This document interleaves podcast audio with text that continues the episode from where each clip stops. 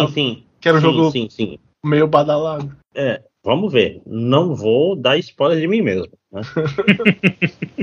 que, aquela história, eu tenho falado as coisas tentando deixar um pouco de surpresa pro podcast melhores e piores do ano, né? É, é como eu falei pro Vitor, eu tenho, eu tenho uma bala na agulha, que é um jogo que eu joguei que eu não falei nenhuma vez no podcast esse ano, que provavelmente vai estar no final do ano. E eu tenho um que eu joguei que eu não falei também, mas que eu não, é, vai acabar não ficando em porra nenhuma, não.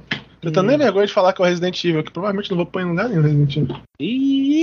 Meio, meio triste, né? É, é bem. É bem. Não, não cheira nem fede. É aquele- aquele tipo de negócio que tu bagunçou no podcast passado do, do Castelo. Esse não é nem bom nem ruim.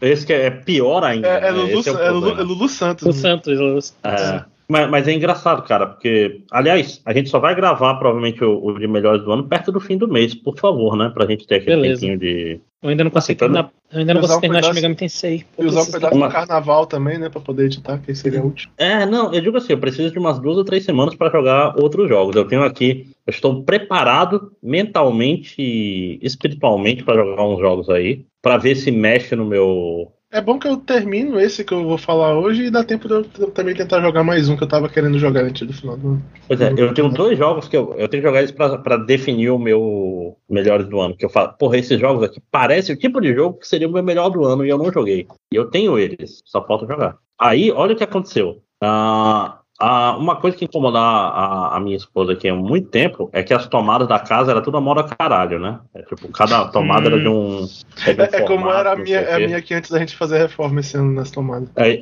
aí, tipo assim, ela falou: sabe o que a gente vai fazer? A gente vai pagar a grana e vai trocar todas as tomadas da casa. E trocou, todas são no mesmo formato. Só que três tomadas não estão funcionando. As três no lugar onde eu jogo videogame. Né? Puta merda. Aí, assim, eu não tô tão preocupado, porque eu não tive tempo mesmo de jogar videogame esse Eu dia, eu tô jogando muito Switch. Eu ia falar exatamente isso. É, não, e, o- e o Switch tem resolvido, cara. Tô jogando Switch no modo portátil, tem muito jogo legal no Switch. Eu comprei uns jogos aí recentemente, que eu não vou falar quais são. E Tem muito Né? jogo legal no Switch, só jogo Dice Dungeon, mas tem muito jogo legal. Não, acabei de dar esse dungeon, mas eu vou falar isso logo logo. Então começa esse podcast aí, gente tá Já, já começou a gravação, já começou a gravação tem um tempo Já. já, inclusive. Isso, não, pois é, esse foi o Code Open. Cara, É, tudo aqui, a gente parece que a gente tá falando, é, tipo assim, ah, descontra... Não, isso é tudo ensaiado.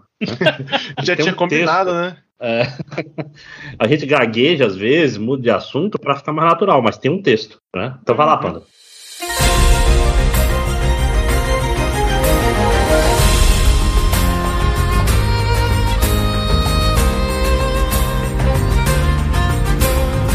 Saudações, aliens, viajantes do tempo, espers e sliders que porventura estejam escutando. Aqui é Victor Andrade, General do Panda. Sejam bem-vindos a mais um DLC. Eu ia falar o primeiro do ano, mas o outro, o outro saiu já? Outro, sa- outro ano passado, rapaz. Opa, opa, então é, o primeiro do ano. Eita, rapaz! Primeiro do ano! Foi um dos Estamos últimos aqui. podcasts lançados no Brasil nesse É. ano. Porque ninguém lança podcast entre o Natal e o Ano Novo, só, gente. Não que a gente grave nesse período, né? Mas- Ah, gravamos É. no mês de Aquele- dezembro. Aquele podcast que eu acidentalmente datei quando eu falei de todo o conteúdo que eu tinha assistido no Halloween. Ah, não, mas, mas, ó. Mas foi pouco datado, porque eu tô falando que teve menos de um mês, cara. Foi tipo um, um dos recordes do Inhoto Castelo, eu acho. É, e como vocês puderam ver aí, então aqui a gente tem o André, o Máximos Décimos, Olá! E o Eduardo Edchamp. É isso aí, mano. Ah, e voltamos Nova para lineup. falar. Hum, uhum, nova lineup, novíssima. E a gente voltou para falar sobre o que a gente andou fazendo aí nos últimos tempos, jogando, lendo, escutando, whatever, o Filmes que de der na terror, telha. né? Sempre filmes de terror. Sempre filme de terror, sempre anime, pra variar um pouco, eu não joguei quase nada. Eu não joguei nada, Cara, anime, panda, anime. eu não assisti nada também. Não, tem um anime que eu tenho, eu preciso muito falar aqui, que é foda porque eu já falei dele no, no MDM, mas eu tenho que falar Uhum. mais dele, porque todos têm que ouvir, mas vamos Então- chegar lá. Ok. Eu, Tem eu acho não, que não tem algum ouvinte pode desse podcast. Eu duvido que tenha algum ouvinte desse podcast que não tenha te ouvido no MDM, mas tudo bem. Ah, sim, não, mas eu falei, eu falei no MDM nos três primeiros episódios desse anime. Eu quero falar mais dele, que ele já tá aí terminando a temporada. Mas vamos chegar lá, vamos chegar lá. Vamos lá, vamos lá, vamos lá, jogos, jo- joguinhos, jogations. Panda, você tem jogo? Eu, eu quero aqui, eu só quero dizer que eu, eu consegui o rolê o Astolfo Sabre Ei, é isso, essa foi a minha partida de Olha aí, ó. updates do, do último podcast. Update do último podcast. O, o Astolfo com a, com a espada em riste, né, cara? Caralho, foi, foi muito bom, cara, porque eu já tinha desistido, eu tinha perdido, já tinha gastado todos os meus cristalzinhos lá do jogo, eu não tinha conseguido ele. Aí na manhã de Natal eu acordo, eu vou abrir o jogo só pra dar aquele né, login, bônus de login. Eu já tinha até desistido, eu ia parar de jogar o jogo por um tempo. E aí tava lá, você ganhou, como é, na, como é véspera de Natal, tá aqui três tickets de summon pra você fazer. Eu, por que não, né? Um, dois, três! No último saiu, ótimo, perfeito. Cara, Já- o já tá jogo propriamente claramente ouviu você falando perto do celular. Acho que vou largar Fate, porque não veio ó, o É, Astolfo de exatamente. Natal. Aí, pera, vai parar Ok. de dar dinheiro pra gente? Não! Não. O pior é que eu Não, nunca não. gastei dinheiro, cara. Fate não dá pra gastar dinheiro, não. É muito. é- Sabe como geralmente gachas já tem um preço meio absurdo? Fate é o absurdo perto desses absurdos aí. Um- uma rolagem de 10. De, um 10 roll, né? Uma rolagem de, de 10 é tipo 150 reais. Não dá, não, cara. É muito tá, dinheiro. barato, tá, tá barato. Comparado com, com, com Genshin. Uf. Mas enfim, é, é- esse é o meu update. Mentira, vai. Eu tenho um joguinho só, que eu acho que eu, que eu posso falar aqui bem, bem, bem brevemente. Ah, alguns anos atrás, e, e aí fica a minha dúvida, fica aí aberto para se alguém quiser dizer no, no Twitter, se alguém quiser né, a falar no Twitter lá. É, saiu finalmente a continuação de um jogo que eu gostava muito do 3DS, que infelizmente saiu para celular como um gacha, que é o Fantasy Life Online. E aí tu não, tu não jogou, né? E aí eu estou jogando, é o terceiro Claro. gacha que eu estou jogando.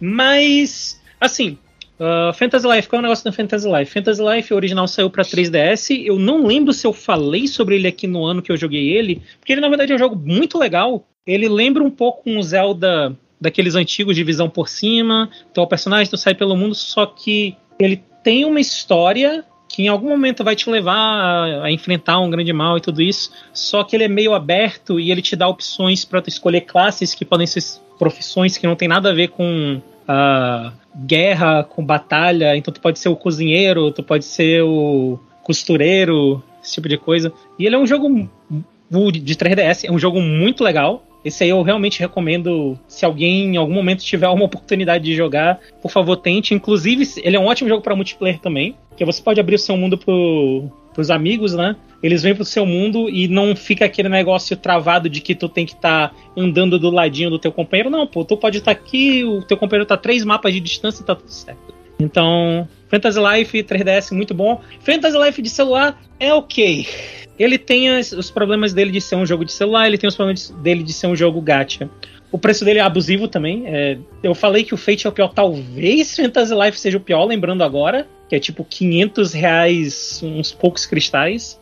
Então esse aí é outro que eu nunca vou gastar dinheiro, felizmente, ainda bem, né? Acho que eu tenho que agradecer esses dois aí por isso. Uma não quebra de, de beat break lá do Genshin Impact, saca? Tipo assim, são. Eu acho que são seis tempos, quatro a seis tempos. Não lembro de certeza, acho que é, acho que é seis tempos, ou um pouco menos.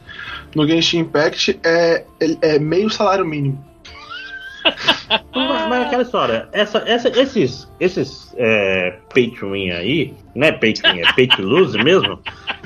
Eles são feitos pensando não na gente, eles são feitos pensando Sim. no tipo específico de pessoa Sim. que infelizmente tem problemas Uhum. que são aproveitados para as pessoas. É o cassino, o cassino existe, né? Sim. O, o... Mas assim, o jogo funciona sem isso? Essa é a pergunta correta Então- quando se fala de um, de um gacha ou um free to play. Aí que tá. Pra mim, ele funciona. ah, E eu acho que em parte isso tem a ver com o fato de que os personagens são meio whatever. Os personagens que tu pega no gacha. Tem personagens legais, mas. ah, não é nada assim que, oh meu Deus, eu preciso desse personagem. E isso, é, assim, definitivamente é um ponto ruim. Eu não ter tanto apego aos personagens no jogo. Por outro lado, nesse caso é bom, porque eu não me sinto Tentado. ah, pressionado, tentado, pressionado, e nem triste quando eu não consigo um personagem. Ele tá lá meio que pra, pra meio que só fazer mesmo esse esquema do gacha na minha cabeça. Sendo que eu joguei a história inteira até onde saiu, pra quem não sabe, acho que já comentou aqui algumas vezes.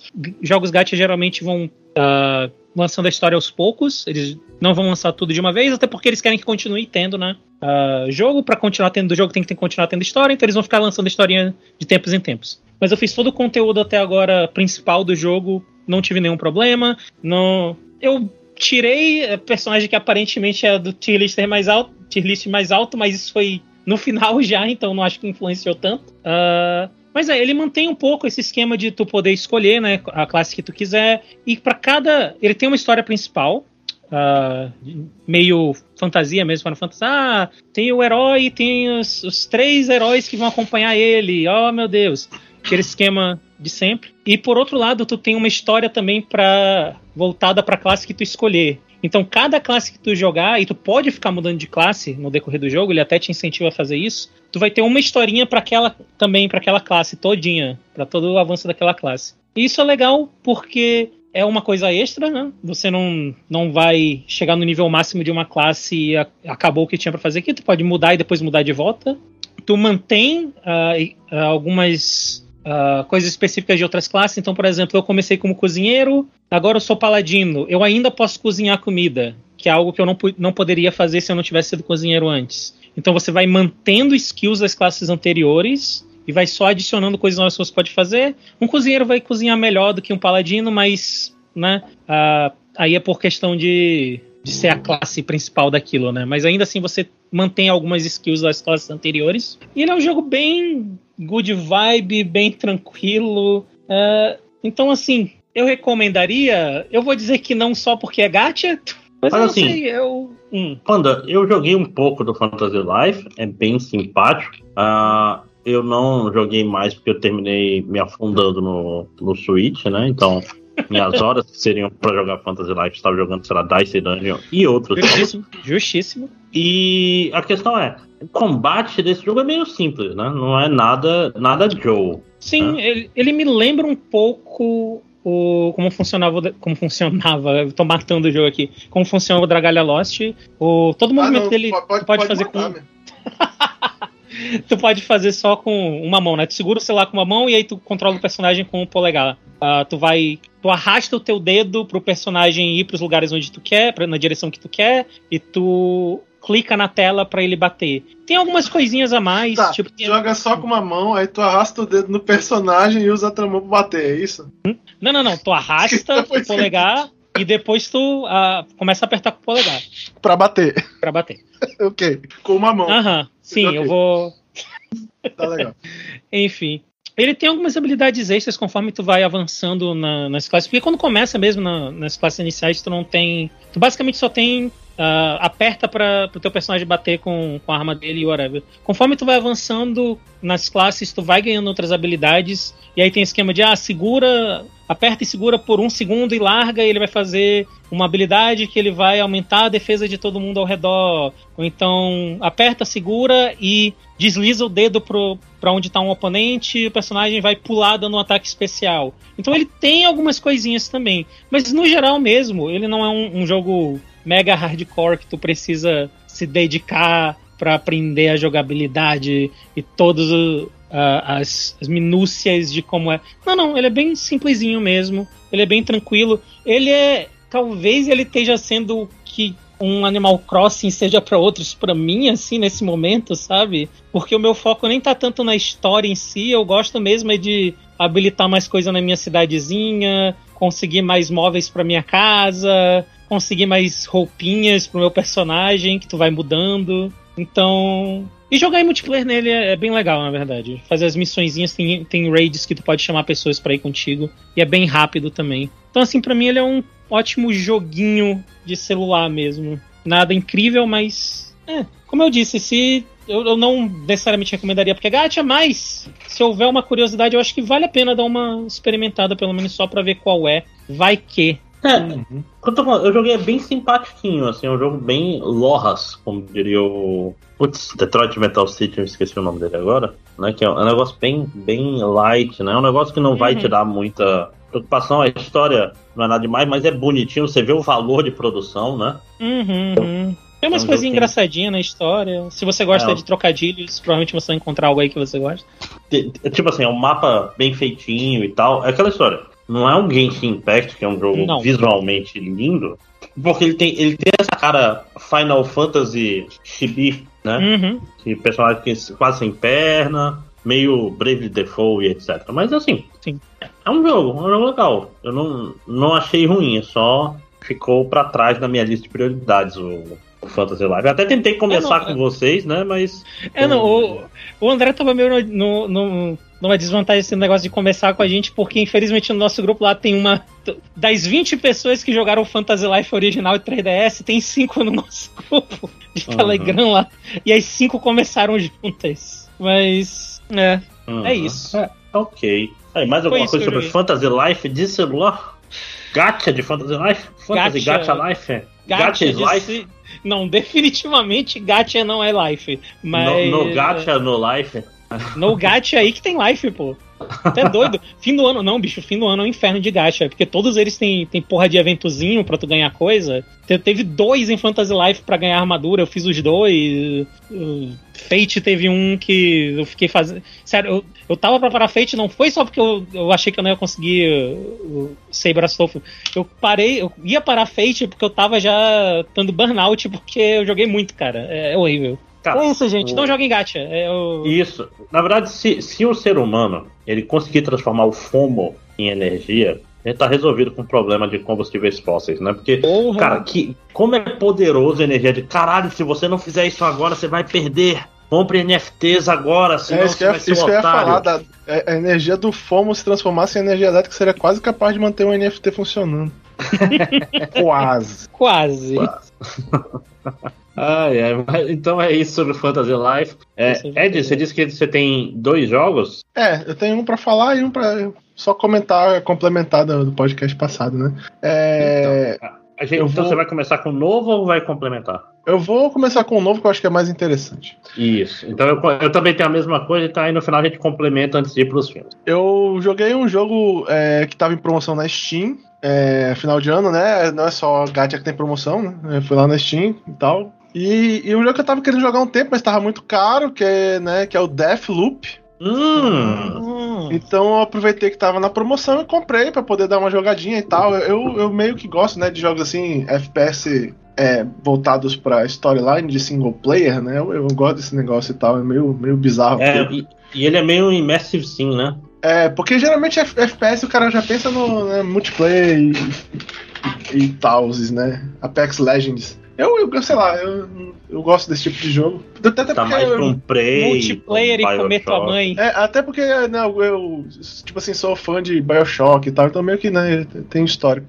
É, mas enfim, vamos. Deathloop é. É bom primeiro explicar qual é o jogo, né? Antes de eu sair falando o que eu acho do jogo. O Deathloop ele é um uhum. FPS.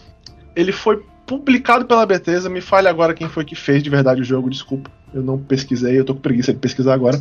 É, e ele foi é um jogo que tem, assim, ganho. É, tipo assim, prêmio de narrativa e coisas do gênero e tal, né? Popular, que ele basicamente ele é a história daquele filme que eu esqueci o nome, que alguém vai já lembrar. Ah, o, o, o Dia da Marmota, que é o Feitiço do Tempo. É, que tipo, também, também é o. É o, é o do. Meia, é o meia-noite. É o meia-noite. All You Need Skill. All You Need Skill também. É, é o meia-noite meia 1, pra quem lembra da sessão da tarde dos anos 90. É. E, basicamente. Ou, é, Edge of Tomorrow, né? O... É, é basicamente o protagonista. Desenvolvedor Arkane Studios, né? Só pra... O protagonista é esse cara que fica preso num loop temporal, basicamente. É o mesmo dia se repete direto, ele tem que ficar revivendo o mesmo dia e ele tenta quebrar esse loop. Essa é a história básica do jogo. Ele tá numa ilha onde todo mundo que vive nessa ilha é preso nesse mesmo loop, todos eles, tipo assim, repetem o dia deles e tal, eles sabem disso, eles têm noção de que isso está acontecendo. E aí, basicamente, é, é, é a história básica do, do, do, que ele quer fazer. Ele quer quebrar o loop para sair. Ele, eu não vou dizer.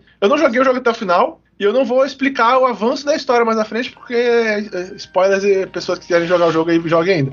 Mas basicamente ele quer quebrar esse loop para sair desse lugar e os caras que estão morando, os outros caras que vivem lá no lugar não querem sair, entendeu? Eles curtem a ideia de viver para sempre repetindo o mesmo dia, né? Porque ele tecnicamente vive para sempre. É, a continuação seria pior, né?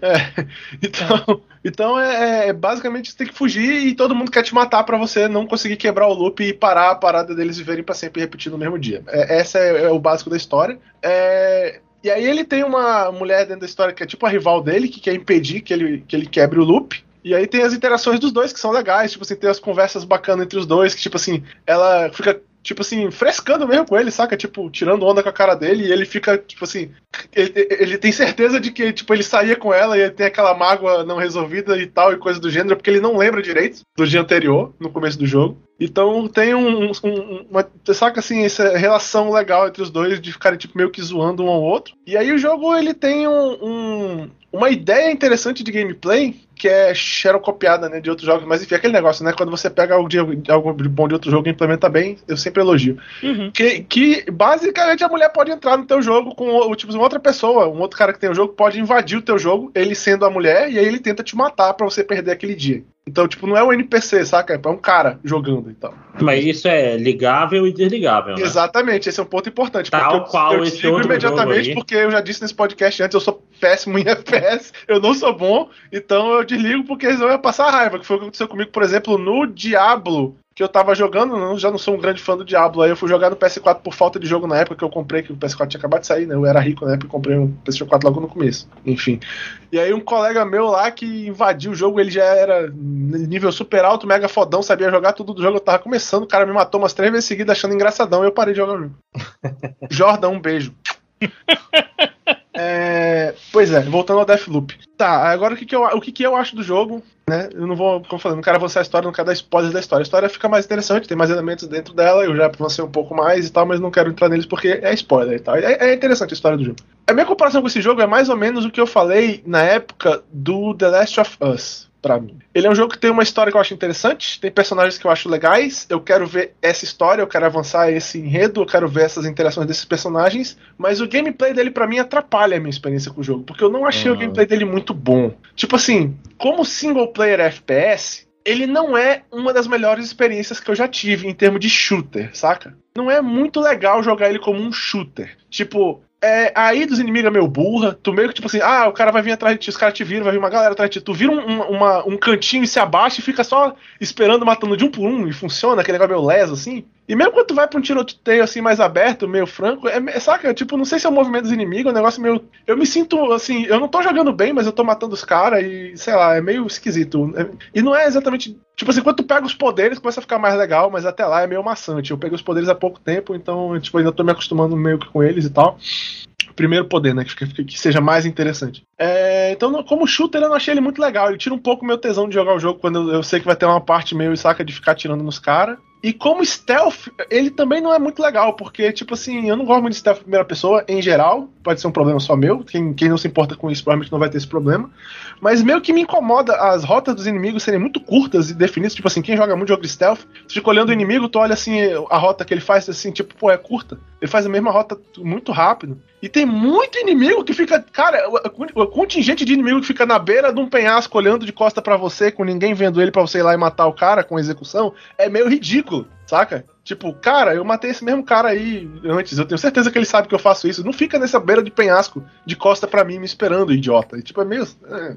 Então o gameplay não é particularmente muito legal. Mas as mecânicas é, gerais do jogo, como eu falei, são legais. Por exemplo, ah, tem essa mecânica aí do, do dia que repete. Como é que isso funciona em jogo? Funciona em jogo de um jeito muito legal, cara. Tipo assim, tu tem os horários do dia, amanhã, é tipo assim, meio-dia, tarde e noite, né? Tem os quatro horários, e tu vai nos mapas, os inimigos são diferentes, os loots são diferentes pelo horário. E, e, tipo, e tem ciclo. Quando termina a noite, tu acorda na praia de novo, tu perde um monte de coisa, entendeu? Que tu tem que fazer, pegar de novo se tu quiser, ou então tu só não vai atrás delas porque elas não são tão importantes assim, vai para outros caminhos e tal. É legal, é divertido esse aspecto do não, Só não pergunta isso, quem, tipo assim, um dia é melhor do que três dias, gente. Né?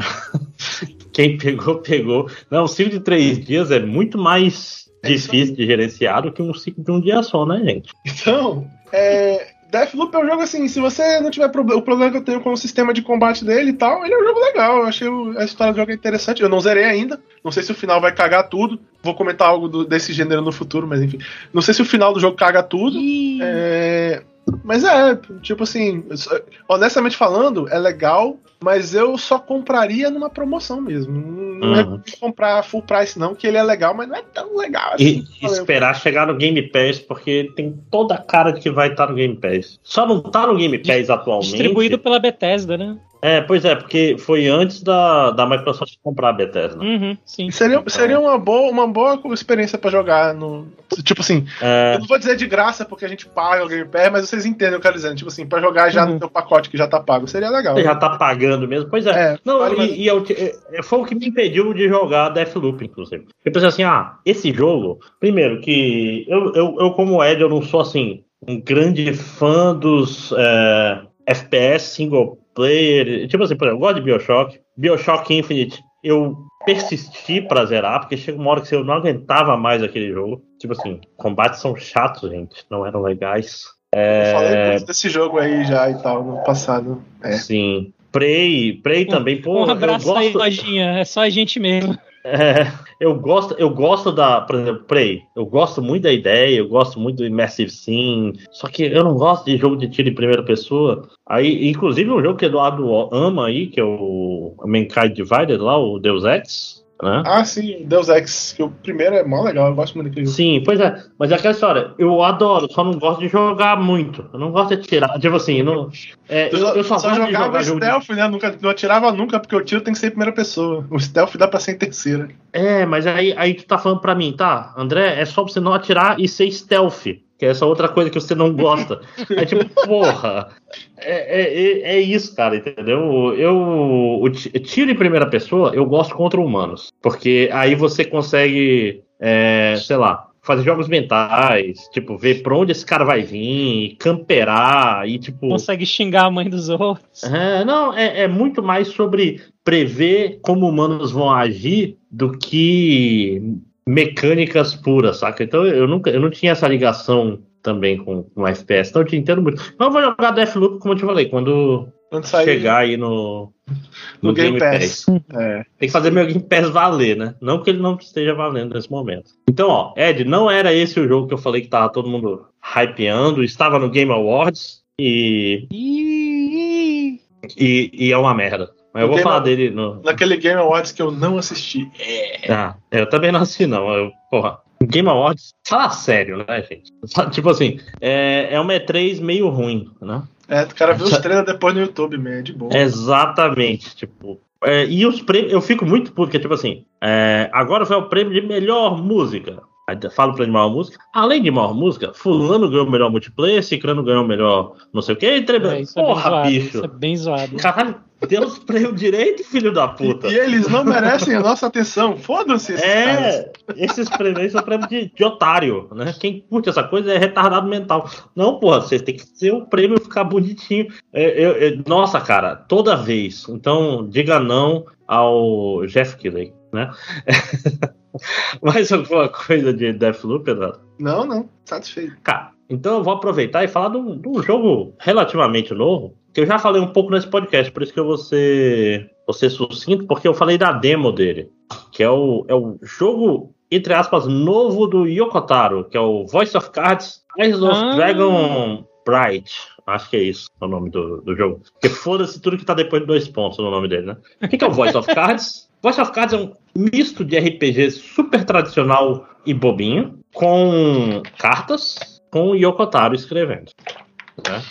Então vamos falar desses aspectos um por um. Primeiro, RPG bobinho. A história do jogo é super simples. É sobre um, um grupo, um, grupo formado para caçar um dragão. né? Inclusive, para quem jogou a demo, é, não são. é, desculpa o pequeno spoiler, mas os personagens principais não são os personagens principais da demo. né? Hum, E, e, tipo assim, eu gosto muito do texto desse jogo, porque chega uma hora que ele fala assim: presta atenção nisso aí, porra. Aí ele fala: esse é o personagem principal.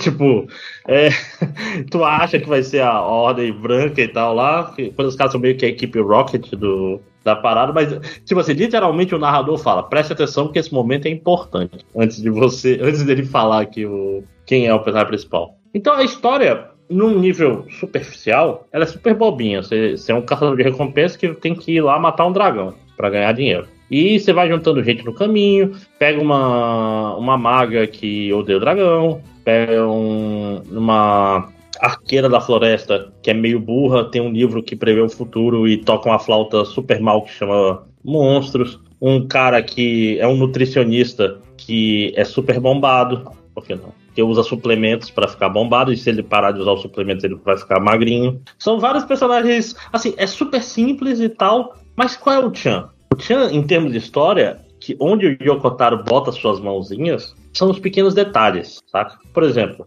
todos os personagens são cartas, né? Como eu falei, esse é um jogo de cartas. Então ele é como se tivesse um cara mestrando um RPG baseado em cartas para você. Então seus personagens são cartas, as ações são cartas, o mapa é um monte de cartas e assim por diante. E aí, é, tem alguns pequenos detalhes que te dão um pouco de cor no mundo. Que é, por exemplo, todos os personagens são cartas. Você tem uma parte de collection que tem a carta de cada personagem que você encontra todos esses personagens, depois de um certo ponto, ou se você interagiu o suficiente, se você fez um, uma condição, ele tem um lado de trás da carta que conta um pouco mais sobre a história dele, que aí é onde tem o, os yokotarismos, né? Que é tipo. Hum. É, sei lá, a personagem é uma. É uma mulher com a. É uma aldeã com a faca na mão. Ela tá lá, tipo, ah, não sei o que, ela, ela sofria muito, ela, ela brigava muito com o marido. Aí tu vira a carta assim. Agora ela tá muito feliz, o marido dela nunca mais foi visto, mas ela janta carne todos os dias. É, tipo. excelente, excelente. Essas pequenas coisinhas, cara, que, que é o Yokotaro, sacou? Às vezes elas são engraçadas, às vezes elas são bizarras. Na mão de 99% dos escritores do mundo, elas soariam Ed e adolescente e new metal, mas o Yoko Taro, ele consegue escrever isso de um jeito muito gostoso. Eu não sei se ele é o principal writer, mas isso daí tem toda a cara dele, saca? Porque isso tem olha, por exemplo, olha, dele. olha o Nier, principalmente o Nier uh, Replicante, ou Gestalt, ele, ele tem muito arquétipo de RPG e ele, ele, ele abraça os arquétipos, né? Ele não tenta, assim, desconstruir super. Não, ele só dá um twistzinho, saca? Mas só de leve. E até isso é a parte interessante da história. Outra parte que eu acho bastante interessante nesse jogo, a exploração dele é, é, como se fosse uma pecinha num tabuleiro andando num tabuleiro de cartas que elas vão virando como se fosse Fog of War, saca? Tipo, você anda no lugar, todas as cartas em volta abrem e você consegue teleportar para as cartas abertas. Aí tudo bem, né? Por que, que isso é legal? Porque isso já pega aquele, aquele é, lugar de prazer do seu cérebro fala, eu quero abrir todas as cartas desse mapa antes de ir pro próximo, né? Então, isso de fato é legal e é, e é...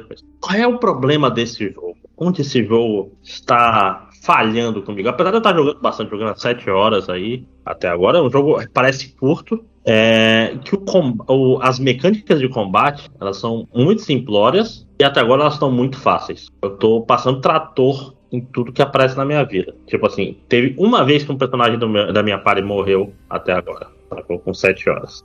E então, aquela história, as mecânicas de RPG são simplórias, mas o jogo todo é muito gostosinho, muito bonito e não tava caro. Infelizmente, ele não tá na loja do Switch Brasil, se não me engano. Eu comprei ele na, na loja. Deixa eu ver. Voice of Cards. Ou eu comprei na do Não, eu comprei na do Brasil. Acho que foi 60 reais. Foi, não, não é um jogo caro. Deixa eu ver aqui. Ah, ele vai mostrar que eu já tenho. Abrir aqui no modo. Ele não é um jogo caro, mas é um jogo muito gostosinho. A trilha sonora é, é do Keisho Okabe. Né? Nossa, 160 reais ele tava. Desculpa, sei o que eu falei. Eu acho que eu paguei 120 nele. É, ele tava de promoção. Uh, teve a promoção Isso. recentemente ah, aí. Do... Tá. Assim, ele é um jogo bem tranquilinho. E eu tô achando, no ritmo que o jogo tá indo, que existe uma grande chance dele ter vários finais. Ou várias runs. Fazer o yokotarismo, né? Fazer o virar o. Qual é, é o nome? Virar o Mineiro. Vai ter várias visões da mesma história até você entender ela.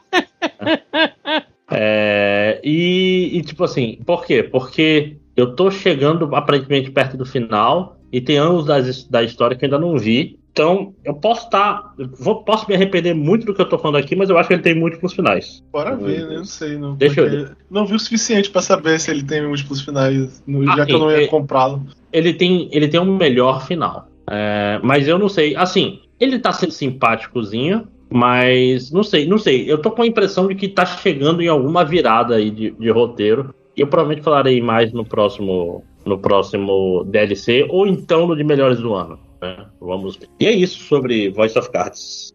Uhum. você tem mais algum jogo? Não.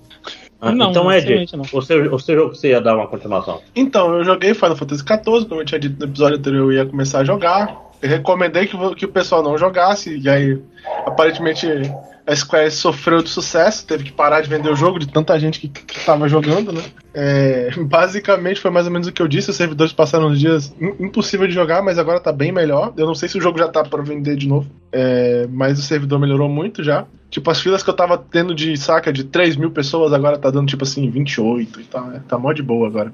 É, e eu finalmente consegui jogar o, até o final do storyline do Walker. Eu terminei ontem o storyline do Walker. Então eu vou dar nenhum spoiler, eu só queria fazer uma, um breve comentário da minha opinião, porque eu acho que eu tenho que ser justo com todos os jogos. Eu acho que Endwalker é uma expansão muito boa no seu arco principal, mas ela tem uns probleminhas assim, meio, saca, assim, incômodos, que eu gostaria que fosse é, melhorado no futuro. É, principalmente na, na verdade, na escrita mesmo do jogo, que é o ponto mais forte, geralmente, de Final Fantasy XIV para mim. Porque eu acho assim, o, a ideia principal da história, saca? Os temas, que é ele baseado em, tipo assim, em, existencialismo, eu diria, eu diria que é um dos principais temas, é, é legal, é bem desenvolvido, é muito interessante. Mas tem uns eventos no micro, saca? Tipo assim, no macro é muito legal. No micro tem uns eventos assim que fica tipo assim, ah, saca?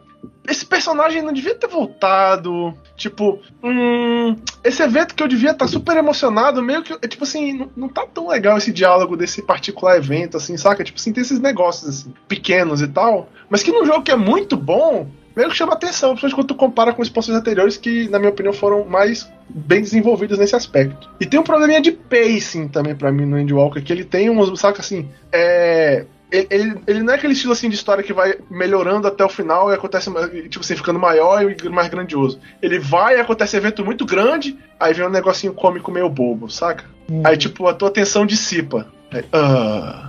Aí vai ficando sério de novo, aí vem mais um evento que não tem nada de importante. Ah. Então, tipo assim, tem esses negocinhos. Como eu sempre falo, né? Nos jogos que a gente gosta, que a gente tem que falar o que a gente não gostou, que é justamente para dar essa opinião. E se as, as pessoas concordarem, quem sabe talvez um dia. Principalmente desenvolvedores como desse, desse time que ligam muito pro que o público fala, né? Tal, se outras pessoas pensarem assim, mas eu acho que eu sou um caso isolado, porque eu tava vendo outras pessoas jogando e a cena de diálogo que eu fiquei meio assim, mas cara, e tal, tal coisa, não vou falar o que, que eu falei porque é spoiler, mas cara, tal coisa e tal. Tipo assim, eu fui ver 90% dos streamers que eu vi jogando essa cena estavam chorando, saca? Assim, de escorrer lágrima. Aí eu fiquei, meu Deus, o que há de errado comigo? Tipo.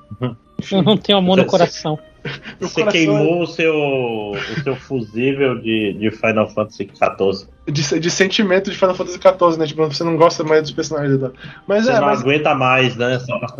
mas é como eu disse, é o meu jogo favorito, eu adoro esse jogo, é foda, a expansão é legal pra caralho, o gameplay é divertido pra porra, as habilidades novas que eu joguei das classes que eu joguei são todas. Tipo assim, ainda é foda a expansão. É aquele negócio, como é o meu jogo favorito, eu adoro muito o jogo, uma coisa pequena fica parecendo que ela é muito importante pra mim, entendeu? Mas uhum. continua sendo foda, eu continuo recomendando pra todo mundo, é do caralho, o final da história é bom a história realmente é, do arco principal que vem desde o início do jogo acabou.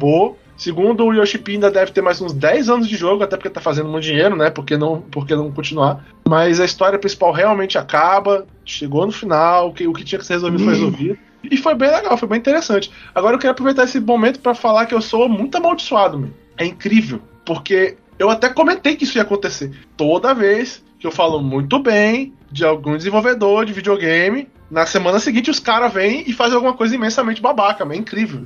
Uhum. Eu passei um ano enchendo a bola dos caras da, da, da CD que Projekt. O que o GP fez? Ah, não, é, desculpa. É, não, eu, não, não, não, não, bola ele... do pessoal da CD Projekt, aí os caras vão lá e fizeram aquele desastre lá de, de. Foi basicamente encheram a bola do jogo, falaram que vai ser o jogo mais incrível do mundo, os coitados desenvolvedores não conseguiu fazer nada, os caras fizeram um monte de crunch, se fuderam, quase morreram lá e o jogo saiu uma merda. Tipo assim, uh, Agora no Final Fantasy. Ainda está uma merda. Agora o Final Fantasy é incrível do caralho. Adoro o Yoshi P. O Yoshi P fez uma carta, saca assim, que eu achei extremamente legal da parte dele, explicando olha, gente, vai atrasar Final Fantasy XVI, porque aconteceu isso, aconteceu aquilo, foi super claro, saca? Não ficou embromando, não ficou de lenga. Foi bem honesto, falou, olha, deu esse problema aqui, atrasou esse negócio aqui por causa da, do, da pandemia, esse negócio aqui foi por causa disso, tipo assim, saca? Bem aberto, achei do caralho, continua achando o Speed foda. Mas o filho da puta do, do, do CEO da Square tem que cagar tudo, meu. Filho de uma égua tem que cagar tudo, tem que chegar lá, não. NFT é o futuro. Ah, vai tomar no cu, filho da puta. Vai se fuder, porra. Eu não quero comprar montaria em NFT no Final Fantasy XIV, não. Pega essa porra e enfia no cu, porra. Ah, meu ovo. Foda. É, eu te entendo. NFT é um negócio que suga a diversão de tudo no mundo. Enfim, é isso. Final Fantasy XIV é foda. Quem quiser jogar ainda, joga que o jogo é quando ele voltar a ser vendido. Joga que o jogo é do caralho. Ok. Eu vou falar rapidamente, fazer um, o, o update do Dice e Dungeons. Tem jogo rápido, literalmente. Porque eu terminei tudo, tudo, tudo, tudo. Mantenho tudo que fazia. Só tem uma coisa que me deixa nesse jogo, que é a quarta run do, do- da bruxa. Que, tipo assim, todo personagem tem seis runs e tem uma run especial pra zerar. Fiz tudo. A última que eu fiz foi a quarta run da bruxa, que ela é a pior coisa desse jogo. Por quê? Porque ela é o RNG que é, é tipo assim, ela é, é- a quarta run de todos os personagens é, é basicamente a primeira run com todos os personagens com 10% a mais de life e todos os ataques deles são ataques melhorados. Isso aí faz sentido pra quem joga o jogo. E a dela é basicamente impossível. É basicamente impossível na habilidade. Você precisa ter a habilidade e você precisa dar sorte de dar uma run foda, porque tem personagem, tem inimigos que te matam no primeiro ataque. É aquele, né? Não veio foda no começo, tu já para, né? É, não, não, e pior, vem foda no começo. Mas aí lá no meio, tu tá cercado de inimigos que podem te matar em um ataque, tu pega um, ele dá uma rolada. Delícia, né? Ele dá, dá- joga os, os dados e dá um negócio que é muita sorte pra ele, ele te mata em um, dois turnos antes de. Porque ele é um, um deck que ele demora pra. Vamos dizer assim, você precisa de alguns turnos pra setup, porque ele tem, só tem três dados, e ele tem uma parada lá que tem que usar os dados pra botar as, as magias na mesa, e isso daí faz com que tu precise de dois, três turnos pra fazer qualquer coisa. Então, se você procurar na internet, todo mundo fala, cara, de longe é a, a parte mais difícil do jogo, é a quarta run da bruxa. Sendo que todos os personagens têm seis runs, inclusive a bruxa. A run 5 e 6 da bruxa são muito mais fáceis, porque você não precisa fazer a 4, você precisa fazer a 6 pra liberar o, o nível hard, né? Então, tipo assim, às vezes você faz uma run e libera duas, entendeu? Mas Hum. fica, fica aí meu desagravo, meu desagrado com Terry Covenant, porque tá claramente quebrado aquilo ali. Tá, tá quebrado pra cacete. Tipo assim, você olha na internet, todo mundo, caralho, isso é impossível, né? E eu só não larguei o jogo porque eu larguei mão de fazer as runs todas em ordem, tipo assim, primeiro personagem run 1, aí segundo personagem run 1, eu tava fazendo bonitinho, né? Aí quase que eu largo porque eu não consegui fazer ela. Ah, foda-se. Aí fiz a run 4 de todos os personagens. Aí fui fazendo a run 5 quando chegou na bruxa. Tentei a 4, não consegui. Fiz a 5, consegui. Aí dei a volta de novo, fiz a 6 de todo mundo. Tentei a 4 da bruxa de novo, não consegui. Fiz a 6 da bruxa. E vai indo, indo, indo. E eu não consegui. E só fui conseguir depois de ter zerado o jogo com todo mundo. E eu nunca mais. Tipo assim, ele conseguiu me queimar com o jogo no final. Porque eu falei, não, eu preciso terminar essa última run, filho da puta. Mas aí foram muitos e muitos e muitas derrotas pra isso. Então. Fora isso, o jogo é maravilhoso, amo de paixão. Não, não joguem como retardado, pula essa run aí. Isais. Espero o cara consertar. né? Agora vamos falar de, de obras diferenciadas. Eu, eu só quero dizer aqui que eu literalmente acabei de, de derrotar a Babilônia em Fate Go. Yay! Caralho, isso, isso parece um negócio de música de reggae, né? Derrotando a Babilônia, yo, yo, yo, yo. Né? É, bom, bom pra você derrotar a Babilônia, eu não sei se a Babilônia. Babilônia é uma pessoa? Não, é um dos arcos aqui de história. Ah, tá. Menos mal. Cara, eu. Um dia, vocês vão me ouvir aqui nesse podcast falando de Fate. Mas esse dia não vai ser hoje. Definitivamente não vai ser hoje. É, mal posso esperar. Né? Hum. Mas então. é, vamos lá falar de coisas que não são jogos? É bom que provavelmente a gente vai falar do mesmo filme. Sim, tem, tem, tem, os filmes têm um grande overlap, porque são os filmes do momento e é tudo que todos os nossos ouvintes querem saber. Querem saber o que, que o Outro Castelo acha desses filmes. Vamos começar sobre o filme eh, menos óbvio do mundo? Mentira, não adianta eu falar isso, porque tem pelo menos dois podem ser os filmes menos óbvios, mais óbvios, desculpa, do mundo, né? Os filmes que pegaram assim, subtexto, é, ser discreto, ser sutil, pau no seu cu. A gente vai ativamente falar que a Warner mandou a gente fazer esse filme. Vamos falar de Matrix? Isso aí, vamos falar de Matrix. Caralho, inacreditável aquele momento que não, a Warner mandou a gente fazer a sequência. Parabéns. É, a, a Warner disse que se a gente não fizer a, a continuação, Alguém vai fazer. outra pessoa vai fazer e vão mandar a gente, vão tirar a gente do projeto. Beleza. Caralho. Ah, e Eduardo, Ed Champ, o que você achou de Matrix? ok. é, eu quero dar um esclarecimento primeiro de que eu não sou um fã da trilogia Matrix. Quando eu assisti o primeiro filme lá nos anos. no- Acho que foi, foi em 99? 99, o primeiro. É. Eu achei ele um filme legal. É, E os outros dois eu não gosto dos filmes. Não gosto dos, das continuações. Apesar do, do Reloaded ter uma das melhores cenas de ação do- é- de todos os tempos. É, uma das coisas que eu tenho a dizer sobre a trilogia antiga é essa. Tipo assim, eu gosto da cena de luta do Neo lá com o Agente Smith no primeiro filme.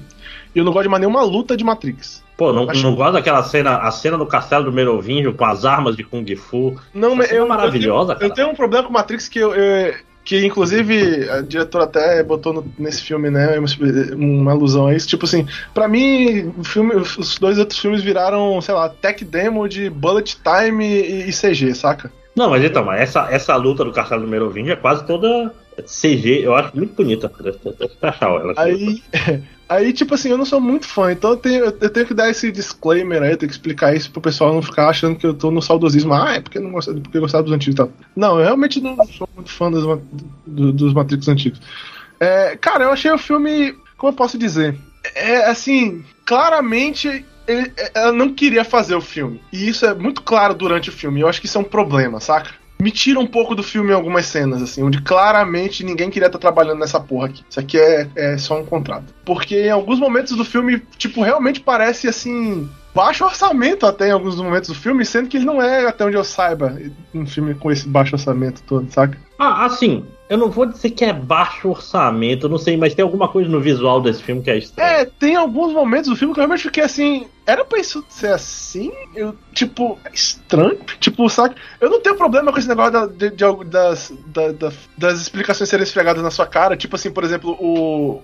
O, o velho Coroco lá que fica falando que os jovens. Que, que os jovens são os merdões porque eles ficam digitando, usando suas redes sociais ao invés de conversarem com pessoas normais. É um velho Coroco por uma razão muito óbvia né? Isso é a fala típica do velho coroco da, da- de- do, do mundo de hoje em dia. Não é à toa, saca? É bem na sua cara. Mas eu acho isso de boa. Eu não tenho problema exatamente com isso, não. Eu acho isso aí bem tranquilo. Realmente o que eu tive problema com o filme é, é- é, tipo assim. Não é na temática, não é na história, né? Tipo assim, realmente tem uma cena do filme que eu fiquei assim, "Ah, tá meio feio esse negócio, tá meio fraco, né? Então tá legal, não, essa parada aí. Essa luta tá muito legal. Em geral, os atores são bons, né? A história do filme é a história de Matrix lá e tal. Sei lá. Curti muito, não, mas eu não sou fã de Matrix, então a culpa nesse aí eu completamente admito que é minha. Sim. Ah, já eu, eu vou, eu vou ter, eu tenho uma opinião dual. Eu gosto muito do começo desse filme, porque ele é bem é, on your nose, né? Bem no seu nariz. Que ele tá basicamente falando, cara, Matrix é um filme de 20 anos. E olha o que, que ele fez com a cultura, e olha o que, que é a cultura hoje em dia, a cultura de reboot, o que acontece com criadores, designs, e o que, que Matrix fez. Ele faz muitos comentários meta bem óbvios. O que eu não gostei desse filme, e o que eu não gostei bastante, eu acho que isso vai. E eu, eu acho que eu entendo melhor o que tu tá falando que esse filme parece um filme barato. É que, inexplicavelmente, as cenas de ação desse filme são uma merda, cara. São horríveis. Tipo assim, e- você tem uma é- luta. Assim, e não é. Eu sei que tu. Eu, é, eu tenho que falar isso. E não é tipo porque. Ah, é, é o ator, é o. não sei- Não, man, é mal dirigida a cena de luta, tem uns cortes Exatamente. toscos que não tinha na trilogia antiga. É um É, tosco. parece que a, a outra irmã Wachowski que era a, a pessoa do visual. Porque, de fato, visualmente, eu acho ele um filme mais pobre do que o- os Matrix originais. Eu não sei, como, Né, como, porque- como jogaram na minha cara de que ninguém queria fazer a porra do filme e tá no texto do filme, eu meio que joguei de lá. Então, pô, isso aí é preguiça, mas não é possível. Né? Né? A pessoa não vai fazer a cena dessa no filme desse porque a pessoa não sabe fazer o filme. Não, Ela mas, sabe. mas então. Não, você vai olhar. é, Cara, esse é o tipo de filme. Quando, quando, quando tiver um- uma versão do diretor, a gente vai ver assim. As imagens da versão do diretor são do caralho. E por alguma razão a luta não tá condizendo. Que é tipo. Aquela. Tem uma luta. Que, que aparece o Merovingio de. De mendigo do, do Pois Monty é, que ele é, o Python. velho, ele é o velho Coroco lá que fala do negócio que eu vou. Isso, isso, isso. E, e, tipo assim, essa luta tem uma porrada de gente, uma porrada de gente nova que se fosse o Matrix normal, essa luta seria do caralho, né? Seria uma luta. Porque, tipo assim, você pode até falar, ah, a Karen Moss já não tá também. O Keanu Reeves tava mancando metade do filme. E ele tá, coitado, tem uma pena do Keanu Reeves quando ele tenta correr, cara. Porque você vê que esse filho da puta. Até no, no John Wick, os mais recentes, você vê assim. Aquele Ele- acidente ele de moto um- fudeu mesmo, cara, né? É, ele tem. Não, e tá piorando, né? Ele puxou o ciático aí. Aí que é só, você tá bem, daqui a pouco você começa a puxar a perna anda, porque dói muito na sua costa. É, eu, um eu sei como é, eu forte. tenho, eu tenho essa merda. É, pois é, não, é, é, qualquer dor nas costas, essa- a dor na costa que desce até a perna, quem tem sabe. tipo. É. Cara, e, e- mas, mas, tipo assim, você vê que o Keanu Reeves estava tentando, bicho. Ele, ele gosta de cena de ação, ele gosta de treinar. Só que, sei lá, o filme parece que não tava muito preocupado em fazer grandes cenas de ação. É, ele passa, passa metade do filme só fazendo mãozinhas pro ar com energiazinha e tal. É meio. É, não, mas assim, Escudinho, escudinho. Por exemplo, a- eu gosto até da, da última cena dos, dos bombardeios, que eles estão andando de moto e tal, os, os caras pulando das janelas, até é, é, tipo assim, é o tipo de engenhosidade coisa Matrix. A questão Pô, mas é ele faz isso mais numa simples. luta, man. Tem uma luta que o cara dá, dá dando um monte de soco ele tá lá escudinho. Ah, tipo, É, não, pois é, pois é. o cara, luta- sim, o cara luta Kung Fu, luta. Foda-se, porra. É, literalmente fala, né? Mas é, mas é, porque todas as lutas pessoais estão muito feitas de qualquer forma. De fato é isso. Por isso que eu tô falando. A impressão que eu tenho é que a outra irmã era a pessoa, era a visionária do visual. Porque mesmo, por exemplo, o efeito do, do bullet time no filme é tosco, né, cara? Bicho, Quando tem o, o How You Met Your Mother lá no. Tipo, você fica, porra, bicho, não é legal esse, esse efeito não tá bem feito, né? E vou te falar, tiveram umas mudanças de ator aí, mas, tipo, por um cara que não é saudosista da trilogia antiga, o, o novo Agente Smith me deu a mesma sensação que o que o Han Solo no filme novo me dá, saca? Tipo, não é o mesmo, é pra ser o mesmo personagem? Não é possível, não é o mesmo personagem. É, pois é, é porque ele não, ele não é nem próximo dos trejeitos. Porque uma- o, o Morpheus, pelo menos, não é, né? E Não, ele é, já o tentou. O Morpheus não me, não me incomodou, fudido. Tipo, Eu não olhei pro Morpheus e falei, cara, quem é esse cara? Eu entendi que ele era o Morpheus. O Agente Smith eu demorei pra entender que era ele. É, não, e ele não tem aquela mesma. Assim, não é trivial você chegar e ser o Agent Smith, né, cara? Que era um, era um cara que. O jeito que ele falava Mr. Emerson e o jeito que ele, a cara dele se. se di- distorcia quando ele falava e mostrava. É um ator, né, cara? O ator É um ator Atua. difícil de ser comparado, né? É, É. verdade. Mas Né? enfim. Mas, assim, apesar disso, eu terminei o filme satisfeito, porque o filme é um tapa na cara das pessoas que. Anti-lacração, vamos dizer assim. Ele é basicamente isso: é duas coisas. Ele é. Caralho, Warner não queria fazer outro Matrix. Isso é um. Dois. É. Caralho, olha como o Matrix era legal, porque ele é uma grande celebração de Matrix, né? Tipo, literalmente passa pedaço do filme durante o filme várias vezes, né? É tipo, porra, lembra como Matrix é legal? E era três, vamos reexplicar essa merda pra ver se agora ninguém, tipo assim, nenhum direitista maluco fale de Red Pill, por favor, né? pontos. É foda. É, é foda porque pra mim é aquele negócio, né? Como eu não sou fã, então pra mim esse filme não precisava existir, mas. É, eu acho que a, escri- a escrita do filme em geral é ok e tal. Não tive esse problema que muita gente parece ter tido de ai, é muito na sua cara. E daí, mano? É, não, assim, a- a- Tipo, eu tô falando, eu gosto da história, a história do filme é boa, o problema do filme é que a direção é preguiçosa mesmo. É, é, é preguiçoso mesmo, é tipo assim, e é foda porque é isso que tu falou, Matrix, tem uma coisa que você falava de Matrix, é que Matrix era o, a vanguarda da direção de cinema no, no começo dos anos 2000, cara. É o pessoal que tava tentando levar o cinema de ação pro próximo É patamar, porque- saca? É porque assim, eu não gosto da cena de luta de Matrix. Mas eu gosto de, de cenas de ação de Matrix. Tipo, por aquela perseguição de carro na rodovia, Uhum. por exemplo, eu acho bem Sim. legal, saca? É uma ótima cena pra, tipo assim. É tipo cena que tu deixa rodando enquanto tu faz outras coisas e tal. Sim, é sim, Legal, super foco é. Não teve nenhuma cena nesse filme que eu tenha saído pensando, uau, eu posso botar essa cena de background enquanto eu faço outra coisa porque ela é foda e eu vou ficar vendo ela achando do cara. Não, não achei nada assim nesse filme, sei lá, meio. Calma. É, mas cara, eu acho que isso é uma, uma coisa que tá mais comum nesses filmes feitos durante a pandemia, né, cara? É tipo aquilo que a gente falou do Red Notes. No, se bem que o Red Que o Notes filme é feio pra caralho. é feio, pois é, os filmes estão sendo feitos de uma forma mais fuleiragem. Não sei se é a câmera nova que estão usando aí. Tipo, vocês têm. Não sei, isso pa- parece tudo um parece, pouco. Tudo parece um green screen mal feito, né? É, não, Tipo tá, não sei, parece, parece aquelas imagens de bastidor, saca, que não tem pós-produção. Aí tu olha assim, tipo, é tudo real demais, quando não era pra ser tão real, cara. E tipo, quando é real demais, o que é falso também parece mais falso, saca? Tipo, a parede de isopor ali que você vai usar no- nos trapalhões funciona porque porque a Porque- câmera é fuleira, né? É, eu não consigo ver que ela é de isopor, né? Exatamente.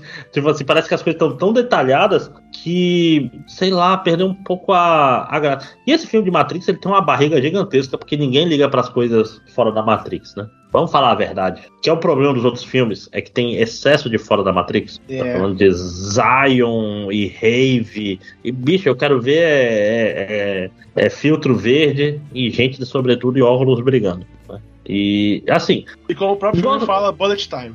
Bullet Time, exatamente. Ele é o filme. É que essa, eu gosto do filme por ele ser meta. Cara, e eu acho que o, o tema desse podcast de hoje vai ser meta, pelo menos essa primeira metade, porque tem mais dois filmes meta pra falar aí, metas para caralho. Mas mais alguma coisa de Matrix, Ed? Não, não, de boa. Panda, Panda, você tem alguma coisa? Senão vai ser eu e o Ed de novo. Não, não, não. Eu não assisto nada, não. Eu, sou, eu não Você é vivo. contra, né? Inclusive assistir as coisas.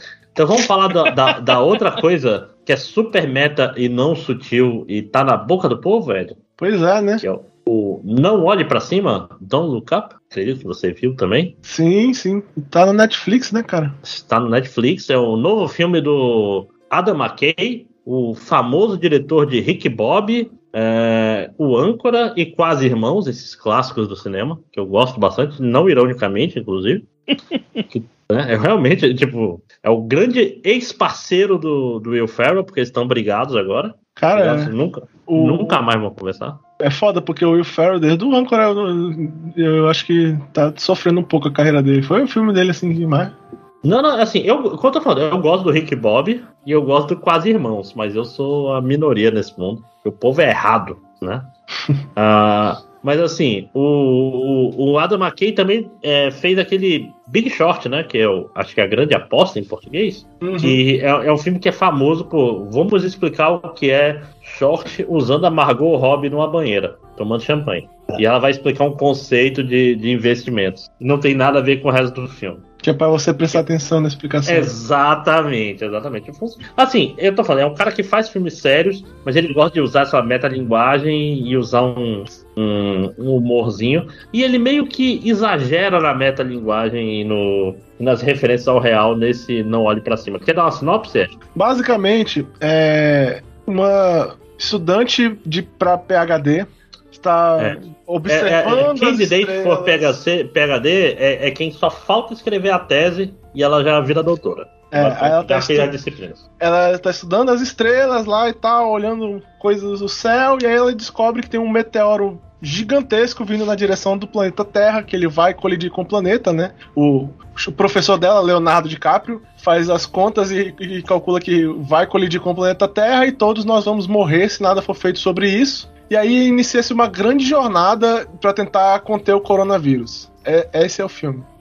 Ou o aquecimento global, né? É uma metáfora flex. Ou, ou várias outras coisas desse gênero. Ou, ou um meteoro que um dia vai cair na Terra e a gente vai morrer. Porque eu me lembro de ter comentado já isso aqui. Que quando eu assisti Contagion pela primeira vez, eu fiquei zoando o filme que eu achava mal babaca. Isso nunca ia acontecer na vida real se tivesse mesmo uma pandemia como essa. E aí aconteceu basicamente tudo.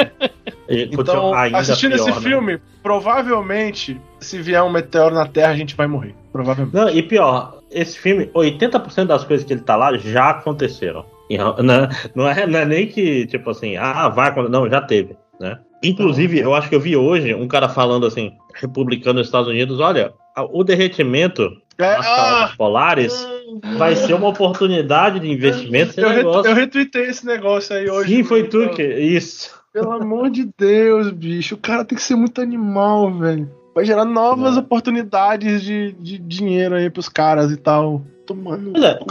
Esse, esse filme é um filme que tem um elenco fudido, né? Só tem Então, ator além- famoso. tem todos os atores. Cara, tem a Meryl Streep fazendo Trump, cara. É, é esse o nível do filme, né, cara?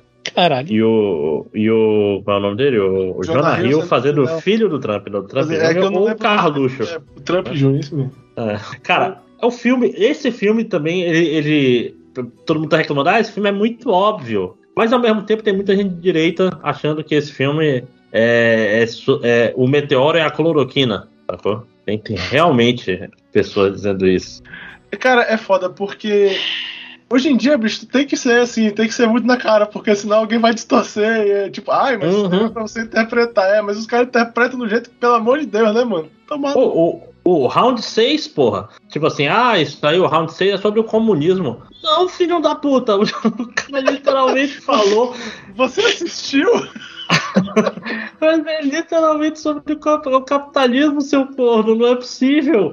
Ele é muito. Ele é meritocracia o tempo todo, mas. Ah, ah. Mas é, esse é o mundo que a gente vive. Então, né? é, basicamente o filme do Meteoro é isso, cara. Eles ficam o filme inteiro tentando fazer alguma coisa para destruir o Meteoro e as pessoas, tipo assim, ah, não, mas a minha imagem vai cair, ponto. E se eu fizer esse negócio, então não vou fazer, não. É tipo, pô, mas tu tem que salvar todo mundo. Ah, mas aí tem, tem minerais muito valiosos no Meteoro, então é melhor a gente não destruir o Meteoro, porque eu quero o, o dinheiro que vai vir com os minerais. Vai tomar no cu, cara.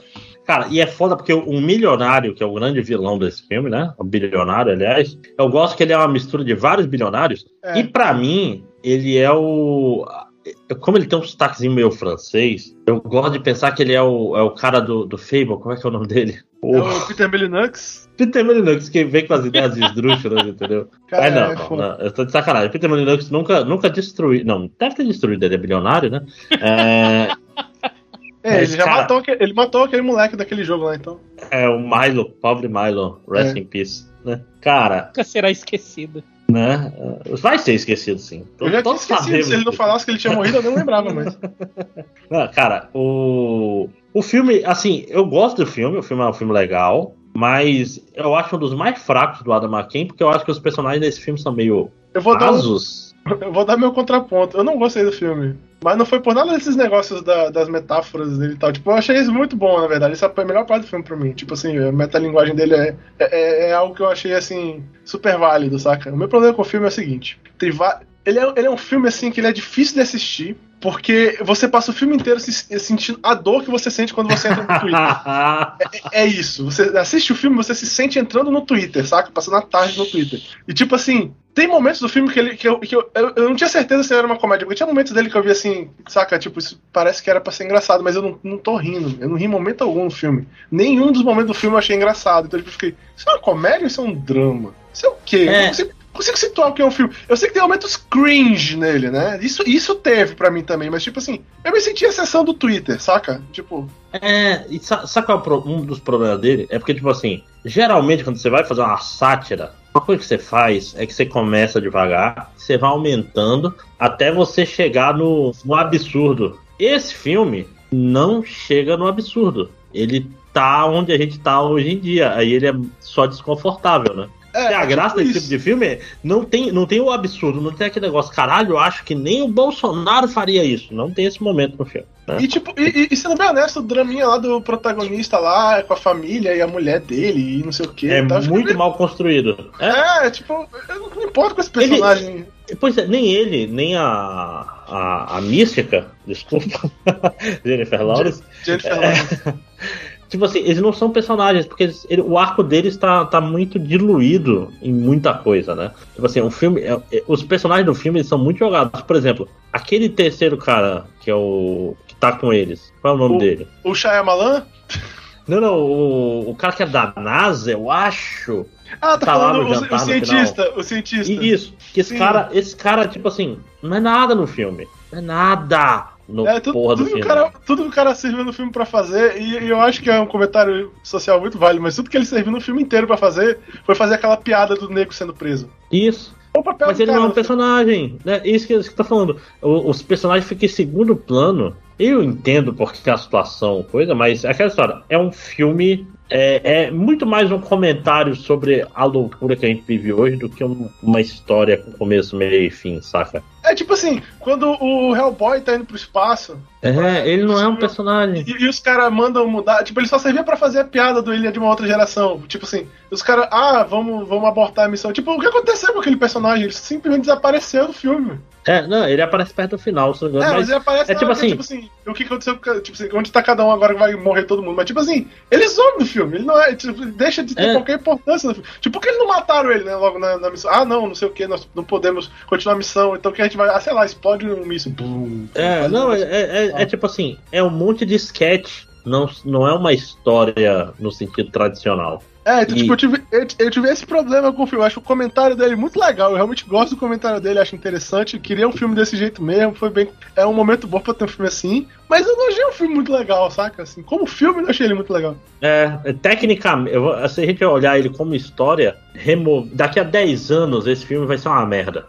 É, é esse é o ponto. conectar as coisas no direito. A não ser, a não ser que a gente é, tenha um meteoro que vai realmente destruir a humanidade. A, a, não ser que a gente, o Trump Jr. seja o presidente dos Estados Unidos. Mas, é, tipo, a, a, questão é, ele é muito comentário sobre o momento e pouco uma história boa. Né? É, basicamente. Eu, tipo assim, é, geralmente isso tinha que ser uma fábula, tinha que ser alguma coisa. Mas ele, ele o, o, próprio meteoro, ele é meio secundário, parece que tudo é secundário no filme. Isso que é estranho, não tem uma linha principal, sabe? Não tem um. Você não se apega a nada no filme, ele é só é, o filme sketch. gosta de um personagem pro outro o tempo todo, né? É meio difícil de se é. apegar a algum deles e tal. Nenhum deles tem profundidade. É, enfim. Eu não achei o filme muito legal, mas é um comentário bacana e, tipo assim, é, é, acho que, acho que vale a pena a pessoa assistir porque ele tem, tem tipo assim, ele, tem seu valor hoje, entendeu? Ele é uma coisa interessante de você ver hoje, tá? Ele levanta pontos interessantes para você ver hoje. Sim, mas, mas, assim, não é, não vai ganhar nenhum Oscar, não se não, empolguem. Não vai. Né? Nem vai, espero que não concorra a nada, mas uh, não dá para confiar no Oscar em termos de Agora, esse é, além do que, esse filme é forte candidato a ter provavelmente o personagem mais é, insuportável da história, que é o Trump Jr., man, o Jonah Hill nesse filme. Eu suporto aquele personagem, man. não é pela razão que o autor queria, só não suporto o personagem, bicho. É, e cara, e pior que ele, é, ele parece o Trump Jr. mesmo. É ele é o Trump Jr., todinho. Né? Tipo assim, ele atuou tão bem que o personagem também ficou insuportável, né? Mas, mas, Ed, vou te fazer uma pergunta. Você tem algum outro filme que tu acha que eu vi? Ou a gente vai começar nos filmes individuais? Não, eu só tenho mais um, acho que um filme só pra falar mesmo. E... Eu, tenho, eu tenho mais. Eu tenho, é porque eu tenho um que faz um segue bom, que é falando em filmes que não são sutis e deixa suas metáforas bem claras para todo mundo. Sabe o que eu fiz nesse fim de ano? Eu, reass eu assisti, reassisti três filmes e vi um filme novo, que foi o Rebuild of Evangelion. E vamos falar de Evangelion no York Castelo. E... Cara, falar bem, bem rapidamente. Rebuild of Evangelion é um, é um final muito, muito bom que Evangelion precisava, cara. É, é a, é o fim, a maturação de, de onde Evangelion deveria chegar e todos os problemas que o ano teve e todos os problemas de produção. Mas acaba tão gostoso, cara. Apesar de ser esses filmes, deixa Pra quem não sabe, o que, são os filmes de Rebelião of Evangelion? Todo mundo sabe aqui, mas eu vou fingir que vocês não sabem. São é um universo paralelo de Evangelion, da série principal. E desculpa se é spoiler que é um universo paralelo, mas é. Que tá meio que rerolando a história. Esse negócio que os japoneses gostam muito, né? De recontar a mesma história, mas um pouco diferente. É, uma das coisas que mais muda no, no Evangelion, nesses filmes de Evangelion, é o seguinte: o primeiro filme é praticamente igual aos seis primeiros episódios de Evangelion. O segundo filme já começa a ter mudanças e ele termina bizarramente no terceiro impacto. tipo, no que seria no meio da série.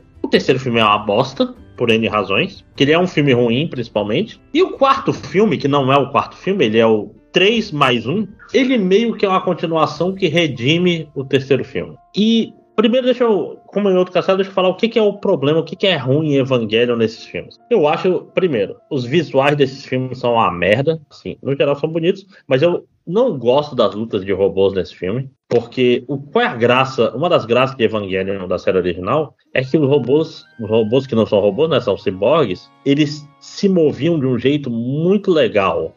Por quê? Porque o que, que, eles são, os Evangelions? Eles são é, humanoides, né? Que estão usando uma armadura. Então a armadura se mexe, é, vamos dizer assim, solidamente e as partes que não usam armadura se movem fluidamente. Nesse filme, foda-se, os Evangelion, o, o Evangelho tem uma armadura que dobra e foda-se. E é estranho. E é difícil ler as, as lutas, é difícil entender as cenas de ação dessa merda desses filmes. Tipo assim, não, não, não é trivial tu entender o que tá acontecendo. E mais que isso, não é gostoso tu entender o que tá acontecendo. Não são cenas é, de batalha que tu fala assim, caralho. E tem uma cena de batalha, sei lá, todo filme começa com uma cena de batalha de 5 a 10 minutos, pelo menos. E não são cenas de batalha boa. Puta, cara, já começa. Mas. Por que que eu tô. Por que que. Eu já vou falar logo. Gostei pra caralho do último filme de Evangelion. Por quê? Porque ele finalmente faz uma conclusão decente e eu não tô falando que as outras conclusões são indecentes, mas ele termina o amadurecimento, principalmente do Shinji, que é um dos personagens mais odientos dos, dos animes, com razão. O que, que, que é o Shinji? É um moleque de 14 anos traumatizado com depressão não, se você gosta do Shinji, você tá errado, porque ele não é para ser gostado por ninguém. Ele é um cara com problema, é um moleque com problemas e só vai tendo mais problemas. Na verdade, esse filme, o terceiro filme, dando um pouco de spoiler aqui, o terceiro filme ele pega o final, ele, ele meio que pega um pouco do, do final da série com a parte do Kaoru. Kaoru que é o quê? É o namorado, é, é um moleque que chega e vai dar em cima do Shinji, o Shinji se sente, sente amado, caralho, esse cara me entende, só que aí o Kaoru morre, né? Na série original, o Shinji é obrigado a matar o Kaoru, arrancando a cabeça dele, numa cena maravilhosa que o Shinji passa quatro minutos quase com, a, com segurando o Kaoru com, com Eva, e fica tocando a música e, e arranca a cabeça dele. E no filme 3, ele não ouve as pessoas, ele, o, tipo assim, ele é enganado, vamos dizer assim. Eu quero falar, cara, Shinji, não faz essa merda. Ele, não, eu vou fazer sim. Shinji me ouve. Ele, não, foda-se. Aí ele faz merda e o Kaoru acaba morrendo. E o quarto filme é sobre o Shinji aceitando a morte e amadurecendo, que é um negócio que ele nunca fez em Evangelion, na série normal. Nunca. Um dos problemas da série Evangelion é justamente o Shinji entra na depressão e ele vai sair nos últimos, lá na instrumentalização humana, ele vai sair numa sessão de, de psicanálise muito. Nesse filme, não. Nesse filme, ele aos poucos, é porque o, o terceiro e quarto filme se passa 14 anos depois do terceiro impacto. Então o mundo continuou e ele meio que foi culpado pelo terceiro impacto. E, e é ele superando esse trauma e amadurecendo e vendo, caralho, pessoas morrem. E às vezes eu não preciso fazer nada, mas às vezes eu preciso. E eu não, tipo, foda-se que os outros pensam de mim. E, e tem várias coisas sobre felicidade aí no meio. E é muito bom. E principalmente porque ele faz um final extremamente satisfatório, que é esse Shinji, que entendeu finalmente, tipo, caralho, a vida é foda, né? É foda para todo mundo, não é só para mim não. Mas eu tenho que fazer o melhor para a vida ser melhor para todo mundo, confrontando o pai dele. Então o final do último filme, desculpa um pouco de spoiler, é meio que uma batalha mental,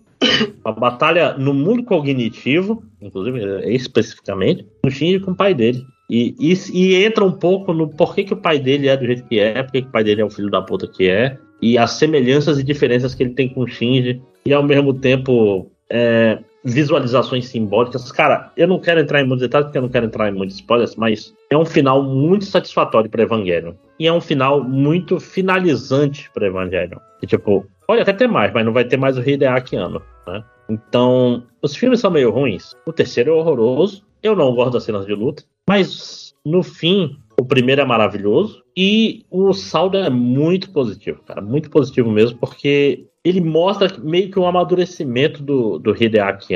O Hideaki sendo. É, como eu posso dizer? Ele, cara, ok, agora eu, eu me vi um pouco como pai, vi meus problemas como pai, e, pô, cara, e Evangelho já deu o que tinha que dar para mim, porque já, já já, já contei minha história com o Evangelho, já superei os problemas que eu tinha quando eu fiz o Evangelho. E superei o medo da morte, superei. Porque é, muito do problema do Evangelho era o Shinji com problemas com a morte da mãe dele, e depois quando o Toji morre, e depois com a Asuka, e, e vai tudo desmoronando. O mundo dele desmorona e ele não sabe o que fazer. Nessa série de filmes, o mundo dele desmorona e ele passa, tipo assim, boa parte desse filme 4 naquele modo Shinji, uma bola no canto, tipo, só abraçando o joelho, e depois ele supera. Olha que coisa boa. Então, para quem gosta de Evangelion, eu recomendo para caralho. Você vê aí o, o Evangelion 1, 1.1, 2.22, 3.33, que é a trilogia Note, né? Porque todos têm Note no, no nome, né? Aí, deixa eu ver quais os nomes aqui para não falar merda. Você, é, o primeiro é Você Não Está Sozinho. O segundo é, acho que é Você Não Pode Avançar. Isso. Você não pode avançar a história. O 3.33 tem um ótimo nome que é o Você não pode refazer. Porque na prática ele tá falando, cara, a partir do 3 ele não tem nada a ver com o Evangelho original. Então ele não é mais um, um remake. A história não tem mais volta, ele tá indo para um outro lado. E o 4, que não é 4, eu gosto, eu gosto disso. É 3.0 mais 1.0, mais 1.01. Por quê? Porque ele é meio que uma continuação do 3 e é meio que um recomeço para a série toda que, que leva a série finalmente para um ponto bom. É como se o mundo fosse refeito e finalmente tem um final feliz em Evangelho. Então, pô, para quem gosta é muito legal. Eu, Eduardo que não gosta, não assista. Porque, todos os problemas de Evangelion pra ti estão lá, ainda é obtuso pra caralho, ainda é muito metalinguístico. O Shinji ainda é um pé no saco a maior parte do tempo, nada faz muito sentido e assim por diante. Mas para quem gostava do Evangelion velho, vale a pena você pegar assistir os quatro. E depois ir, ir lá no YouTube ver o final de Evangelion explicado. É importante. É pra entender, né? Né? É, não, e, e, é foda, porque tem muita metalinguagem nessa merda. Tem muita, muita, muita, muita. E é isso. Então vamos lá, próximo. Cara, eu assisti um, um filme interessante. Coisas falando interessante aquele negócio, né? Não sei dizer se ele é bom, mas é legal de assistir. Tá? Não, não, não senti que eu perdi meu tempo assistindo ele. No Netflix, eu não tenho certeza de já falei desse filme, porque faz um tempo, na verdade, que eu assisti ele e tal. Eu só lembrei disso. Mas eu acho que eu não falei, não. Que é o Céu Vermelho Sangue. Olha, esse eu não vi. Que ele é basicamente o Snakes on a Plane, só que você troca os Snakes eu vi por um filme, vampiro.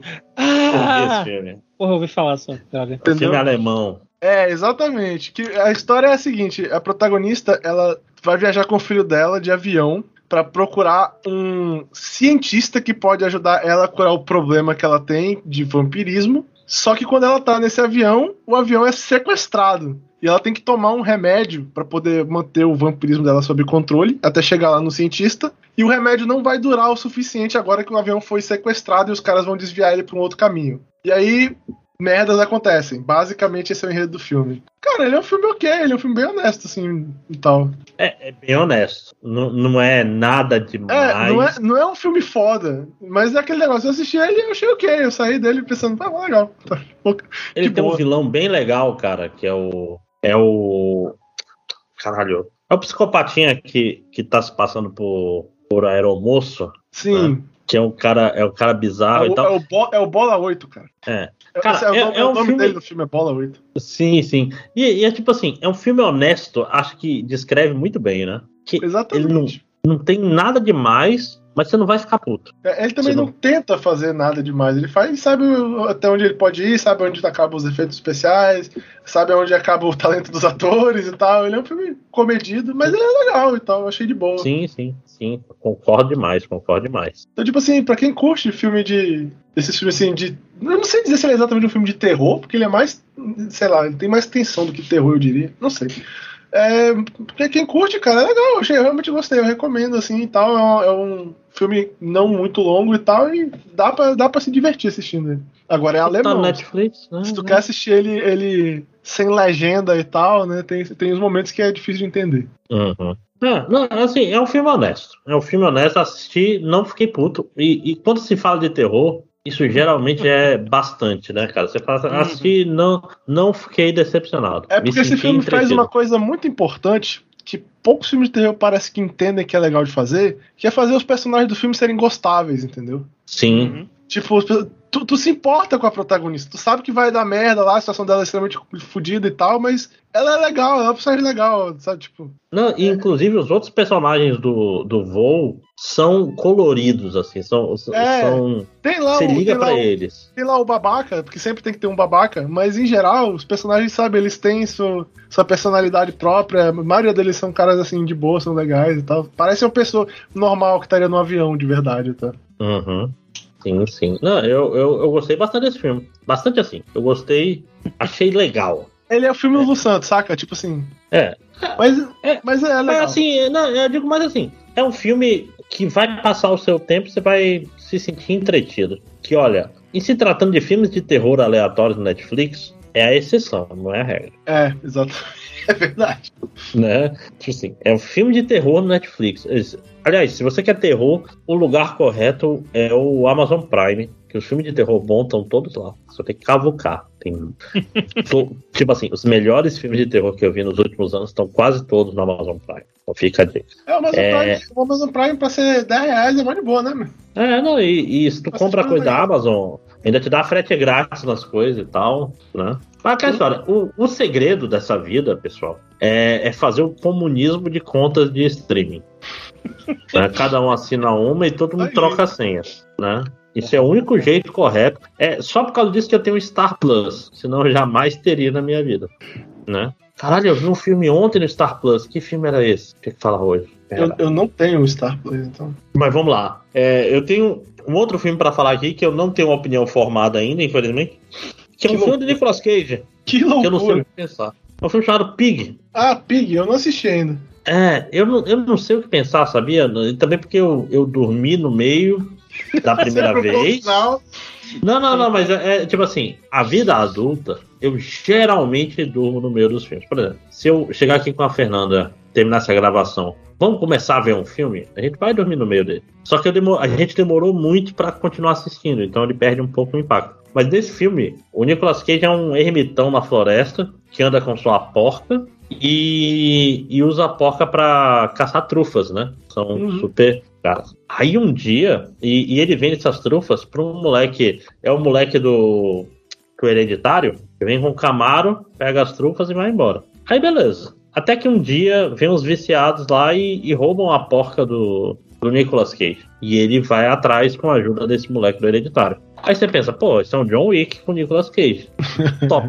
Mas não é. É um filme muito mais introspectivo. É um filme muito mais sobre comida, bizarramente, do que. Então, eu não diria que é um drama, mas ele não é um filme de ação, definitivamente. Ele é um filme estranho, tá? Então, tudo que eu posso falar pra vocês gostar desse filme é que esse filme não tem. Não esperem o John Wick. Não, tipo assim, o nome desse filme em português é Pig a Vingança. Não esperem a vingança, porque isso é propaganda enganosa, não é sobre é- vingança. É, é Tu tá título me brasileiro dizendo- ruim, né? Não é, É. pra eu esperar um filme onde é o Nicolas Cage vestido do, do moleque do Kimetsu no Yaiba lá com cabeça de porco no, É, não, não, não sem camisa Isso. matando demônios. Fico meio decepcionado, admito. Isso, pois é. Eu tô salvando vocês da decepção, inclusive. Porque se vocês verem o filme, vocês vão poder ver outras qualidades que o filme tem. O filme, o filme tem os diálogos massa, ele é sobre outras coisas. Ele vai nos rumos nada a ver. Mas ele não é, não é o John Wick. Não esperem John Wick. E é por isso que eu posso falar sobre esse filme. Por favor. Assim, Nicolas Cage tá matando a pau nesse filme. Mas tu acabou de dizer que ele não tá matando, porra. Mas só, só na atuação. Não é vingança. Ah, ok. O ator atua, né? E é isso. Eduardo, tem mais alguma coisa? Senão eu vou finalizar minha lista aqui. Tem Eu só, coisa. queria, eu só queria comentar que eu fui assistir o último episódio que eu tinha falado no no passado, né? No episódio passado. Foi o último episódio do Eu sei que vocês vieram fizeram do ano passado lá da série. Caralho, é uma merda, me estraga a série inteira. É um cu. É um cu, é horrível, sem sentido nenhum. É, é- saca? Aquele típico final que tu fica, pera, mas isso. Tipo assim, vocês tentaram fazer uma pessoa que era pra eu não desconfiar que porque essa pessoa podia ser assassino, mas tipo, não faz sentido essa pessoa ser o assassino, saca? Tem cenas dessa pessoa sozinha agindo como se ela fosse uma vítima. Isso não faz sentido. Eu tomar no cu, velho. Muito ruim, mas sério, o final é um cu, achei uma merda o final, fiquei muito puto e ainda não É, vi o do Chuck, eu retroage- devia ter assistido do Chuck primeiro. Retroage e faz o resto da série ser ruim. né? É, retroage, e aí quando eu falei que a série era de boa, era honesta, legalzinha, não era não, é um cu, uma merda essa série, não assistam não. Fiquem longe. É justo. Bom, deixa eu aproveitar antes de. Eu quero finalizar com uma chave bonita, mas antes disso, eu vou fazer uma recomendação pra você, pra você, Eduardo, pra você, Panda. Finalmente falar do negócio que eu posso recomendar com todo o meu coração, que é o melhor anime dessa- desse ano passado, Desse ano passado. Desse ano. que é o, o Osama Ranking, que eu acho que não falei em outros podcasts, o vulgo Ranking of Kings, que é um anime que atualmente está no Funimation e eu acho que ele vai pro Crunchyroll, que é maravilhoso, cara. É um anime muito, muito, muito bom. Ele é basicamente uma, um anime com uma estética e um estilo de conto de fadas. Então ele, entre aspas, é um anime para toda a família. Só que ele bota coração e bota é, desenvolvimento dos personagens de uma forma linda. É uma coisa meio Ghibli, assim, até meio Hum. clichê falar isso. Mas é porque não é. Parece interessante. Esse é o anime favorito também do Bruno dessa última temporada. Ele também Ele- me recomendou fudido esse daí. Eduardo, é lindo. O que que é o Ranking of Kings? Sem dar muito spoiler. É a história do Boti, que é um, um menino que é filho do rei, que é um gigante, o rei Daida. Não, Daida é o irmão dele, peraí, deixa eu não confundir esses nomes. Of Kings. Não é importante, mas deixa eu não. O protagonista é o Bode. É, o protagonista é o Bold, que ele é o, é o filho de um rei que é um gigante. Só que ele não é um gigante, ele é super baixinho. E não só isso, ele é o. ele é surdo. Então, ele meio que é uma piada na, na vizinhança, porque ele pessoal, se comunica falando. Ah, ah, ah, e, tipo, se comunica com linguagem de sinais e tal. Aí ele conhece um dia. É, ele, ele é, recebe um golpe de um monstrinho, que é um. É estranho chamar de monstro, é um, um ser de uma rasta de sombras chamado Kage, super original. Né? É o Kage, primeiro pede emprestado as roupas dele, ele dá, aí no outro dia engana ele de novo, e no terceiro dia ele fala, cara, você é muito bonzinho, e ele acaba virando amigo desse bode. Só qual é o problema? O problema é que esse é um mundo em que os reis são ranqueados, né? Tem o Ranking of Kings, né? O Osama Ranking, pela sua força. E o pai dele é o cara mais forte de todos, é o rei mais forte de todos. Só que ele não é forte. Ele é. Mas ele também não é inútil. Tanto que tem, no final do primeiro episódio ele luta com o irmão dele. Ele não consegue bater forte, mas ele consegue esquivar e consegue. Ele tem suas habilidades. E a questão é: o, a madrasta dele quer que o, o irmão mais novo seja o rei, porque ela acha que ele é mais. Vai falar que eu procuro. Mais apto, porque ele fala, né? Começa por aí. E, e ele vai, é, fala, ouve e vai ficar mais forte. E aí tu pensa, pô, então essa é a madrasta má, ela é maligna. Não, você vai descobrir a história dela. Cara, a questão desse anime toda é que quando você vai sabendo sobre cada personagem, isso abre um monte de camadas nas coisas. Nenhum personagem é bidimensional. Nenhum personagem, esse cara é mal porque ele é mal. Porque vai ter um episódio contando a história dele, você vai dizer, ah, não, pô. Na verdade, ele quer isso, ele é aquilo, ele ama. Porra! E vai abrindo a complexidade de uma forma linda, cara. É muito, muito, muito bem escrito é muito gostoso. É, é difícil explicar. Porra, o próprio Kage, que é. É só uma sombra, é uma sombra que fala. Ele faz uma boquinha assim com a, com a mão e fala. Cara, a história dele é tristíssima, cara. É, é tipo, tu fica caralho. Tanto que até tem uns, tinha um amigo meu que tinha uma filha falava: Minha filha pode ver? O rapaz, será? Eu não sei. Ele pode traumatizar a sua filha. tipo, por quê? Porque é bonito. É, é aquele estilo Ghibli, saca? Que meio é, conto de fadas de antigamente, né? Que as coisas bizarras, ruins acontecem, mas ninguém é mal por ser mal. Então, porra, Ranking of Kings, lindo, que belo anime. É, eu, eu tô me segurando para não ler o mangá porque eu gosto muito do anime, é nesse nível. Mas que demora, né? Às vezes pra sair toda temporada. É, pois é. Tipo assim, quando acabar essa temporada, eu vou conseguir me segurar? Não sei. Mas é, é muito gostoso, cara. É, é uma história muito, muito boa. O traço, esse traço meio infantil, engana, mas é lindo. Recomendo demais. E é isso sobre Rank of Kings. Recomendo. O Bruno tá certo, Eduardo. É muito, muito, muito bom. Mais alguma coisa ou eu posso falar do. pra finalizar com chave de bosta? Não, acho que eu tô, tô satisfeito. Pode finalizar com chave de bosta aí. Já, já falamos do que eu gostaria de falar. Eu assisti algo. Vamos lá, Panda. Você tá calado há muito tempo. É porque não foi tipo algo que eu assisti uma novidade recentemente, é uma parada que eu assisti todo dezembro. Não é, eu não sei se eu falei já. Não, então jogo rápido, vai ser rápido porque também não tem nada muito. Uh, não tem muita coisa para falar. Eu assisti agora em dezembro, porque é o filme que eu assisti todo dezembro. Ana e o Apocalipse, que Eita. é um filme. É tipo, é sobre o. Tem essa moça, Ana, que ela tá terminando o ensino médio e ela quer viajar pelo mundo, ela quer, né, liberdade, e aí o pai dela é meio protetor, super protetor. Só que o que, que acontece? Tá, tá chegando um festividade de Natal e tal, eles estão preparando a cidade, e aí acontece o apocalipse zumbi qual é o negócio desse filme? Porque ele tem vários. Uh, vários estereótipos, né? Tem, tem ela e tem o melhor amigo dela que é afim dela, tem o casalzinho, tem o cara que é babaca. Todos esses estereótipos de filme de zumbi mesmo que tem normalmente. O negócio é que esse filme é um musical. E ele é meio que o meu filme de Natal por causa disso. Porque ele bate em duas teclas que nunca juntas antes. Ele acabou se tornando o meu filme de Natal. Então ele é um musical Uh, ele não é um jukebox musical, então ele não é de músicas pré-existentes, pré as músicas são feitas para o filme mesmo. Não tem nada muito incrível no meio das músicas, tem umas duas que eu, que eu tenho na minha playlist aqui.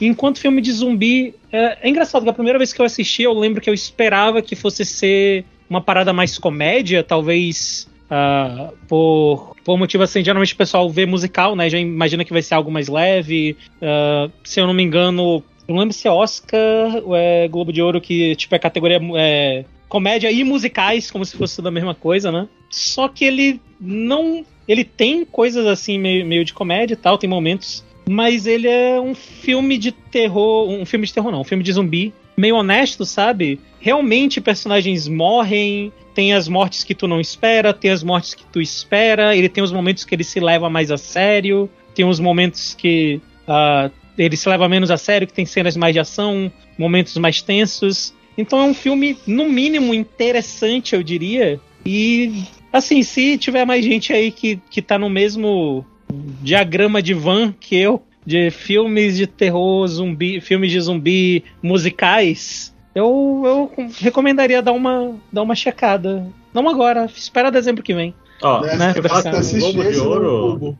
Globo de Ouro diz que Get Out, né? Porra, é comédia. Só pra. É isso, né? é isso aí. Deve ser por causa do diretor. Cara, eu, eu acho que. Eu, eu vi em algum lugar uma, uma definição que eu tô procurando aqui, não tô achando, que era tipo: olha, pra ser um drama, tem que ter mais de quatro cenas com personagens tristes. Um negócio assim. Ou era o inverso, é mais de X cenas com o personagem sorrindo é uma comédia. É, caralho.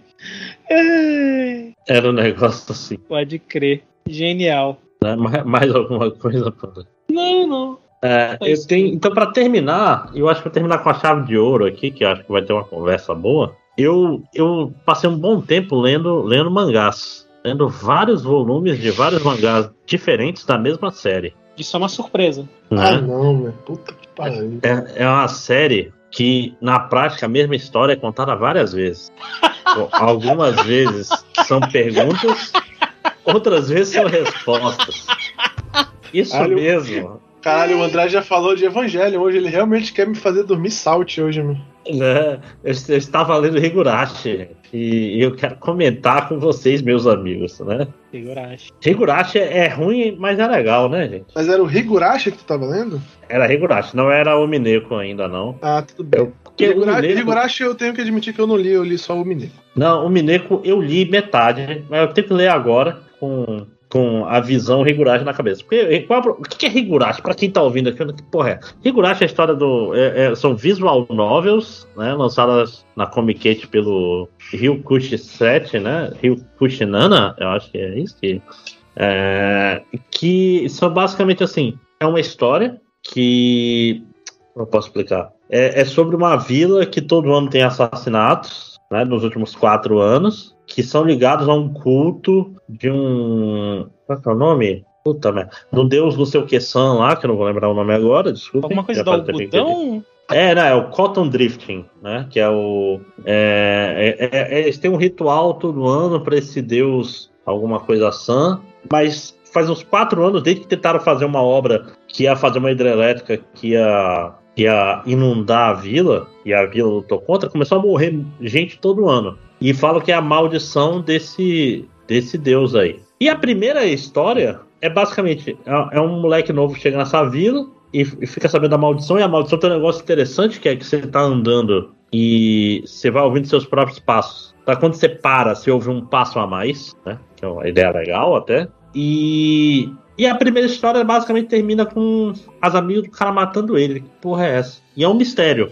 E qual é, qual é a estrutura dessa história? A estrutura dessa história é, tem quatro versões da mesma história, quase como se fossem rotas de um simulador de encontro, que cada, cada é, história é com o protagonista focando numa das meninas diferentes que estudam com ele. Então ele usa essa estrutura de simulador de encontro com rotas diferentes. Então tem quatro histórias que são histórias de perguntas, vamos dizer assim. O que, que essas histórias fazem? Elas vão adicionando mistérios à trama elas não são a mesma história de ângulos diferentes, são histórias diferentes. Uhum. É como se fossem outros universos. Com alguns personagens a mais ou a menos, inclusive. Ou a menos, e detalhes, mas assim, cada história a mais, tu descobre é, detalhes que vão ser válidos para a primeira história também. Uhum. E ele vai aumentando os mistérios. Depois de quatro histórias, ele faz mais quatro histórias de resposta, que são não focadas no personagem principal, mas focadas nas meninas, que elas vão explicando as coisas. Não são, não é a mesma história da pergunta,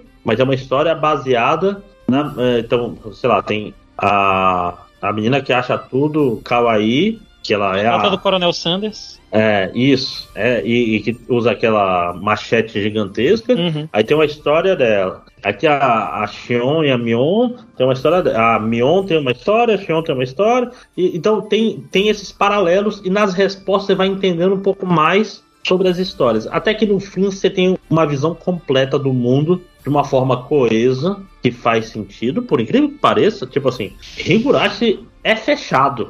Eu fiquei surpreso até. Ele fecha a história de um jeito estranho, mas fecha e faz muito sentido. O único problema é que, não sei se pelo cara ser, ser novo, principalmente no começo, os personagens são muito ruins. Mas muito ruins mesmo. Tipo assim, é. É tipo simulador de encontro ruim, saca? Tipo, as personalidades de todos os personagens são uma bosta. Eles só, elas só vão se desenvolvendo, sei lá, na parte 5, parte 6, parte 7. Aí eu não sei se eu vou falar pra vocês, cara, entra nisso aí. E eu não gosto do final, o final é muito feel good. Assim, é, é até engraçado. O final é bonzinho. Todo mundo sai feliz quase no final. No final ele resolve tudo com a- um laço dourado, saca? Mas eu vou confessar de uma forma estranha que, pô, é feito pra quem gosta de história de mistério. Mas ele tem esse formato estranho que ele vai abusar no Mineco. No Mineco é o Mineco eu acho que é porque eu não estava esperando esse formato e, eu- e isso não me fez seguir ele tão bem. Mas, tipo assim. Pode ser porque é ruim também. É, pode ser- ajudaria. Ajudaria bastante. Mas, Eu gosto de Mineca, mas eu não terminei de ler, então eu vou ficar quieto. mas tipo assim, no Higurashi ele fala bem claro: olha, essa, essa é a pergunta 1. Aí vai ter o volume da pergunta 2, pergunta 3, pergunta 4. Aí resposta 1, resposta 2, resposta 3, resposta 4. E elas de fato vão abrindo o mundo. Você vai, tipo assim, entendendo mais. É, é, é interessante. O único problema é que eu não gosto nada dos personagens. Nada, nada, nada.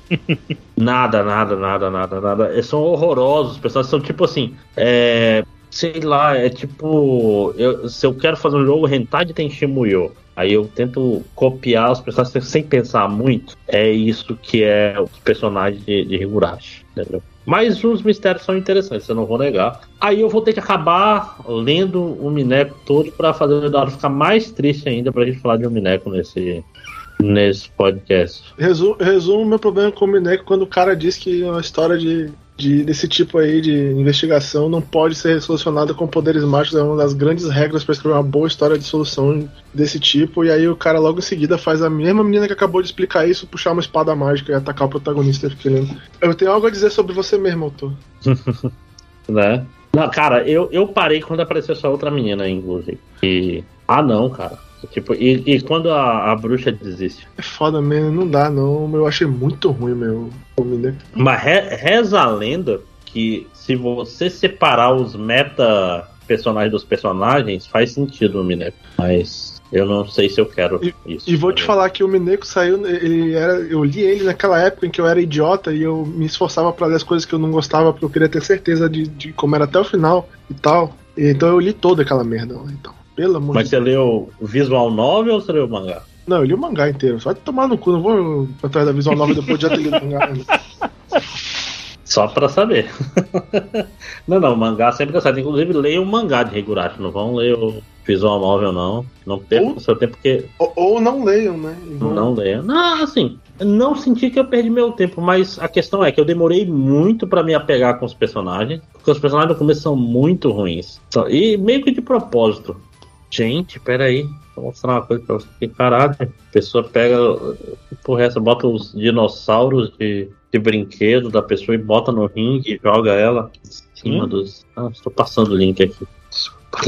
Isso é coisa que as pessoas que ouvem podcast adoram. É gente, é reaction a, a De coisa que o cara eles não pode ver, né? vendo. Exatamente. É porque já tá tarde, gente. Já tá dando sono. É, né? o cara tá- começa a fazer isso. essas coisas. Não, é porque eu abri o Twitter aqui, eu fiquei meio, eu tô meio chocado, caralho. Mas vamos lá. Gente, tem mais alguma coisa para hoje? Não, Deus que me perdoe, tô satisfeito. A gente falou pra porra. Falando de Higurashi e Evangelion hoje, Eduardo. É isso que você queria para sua noite, né? Não, falamos não. Você nem falou.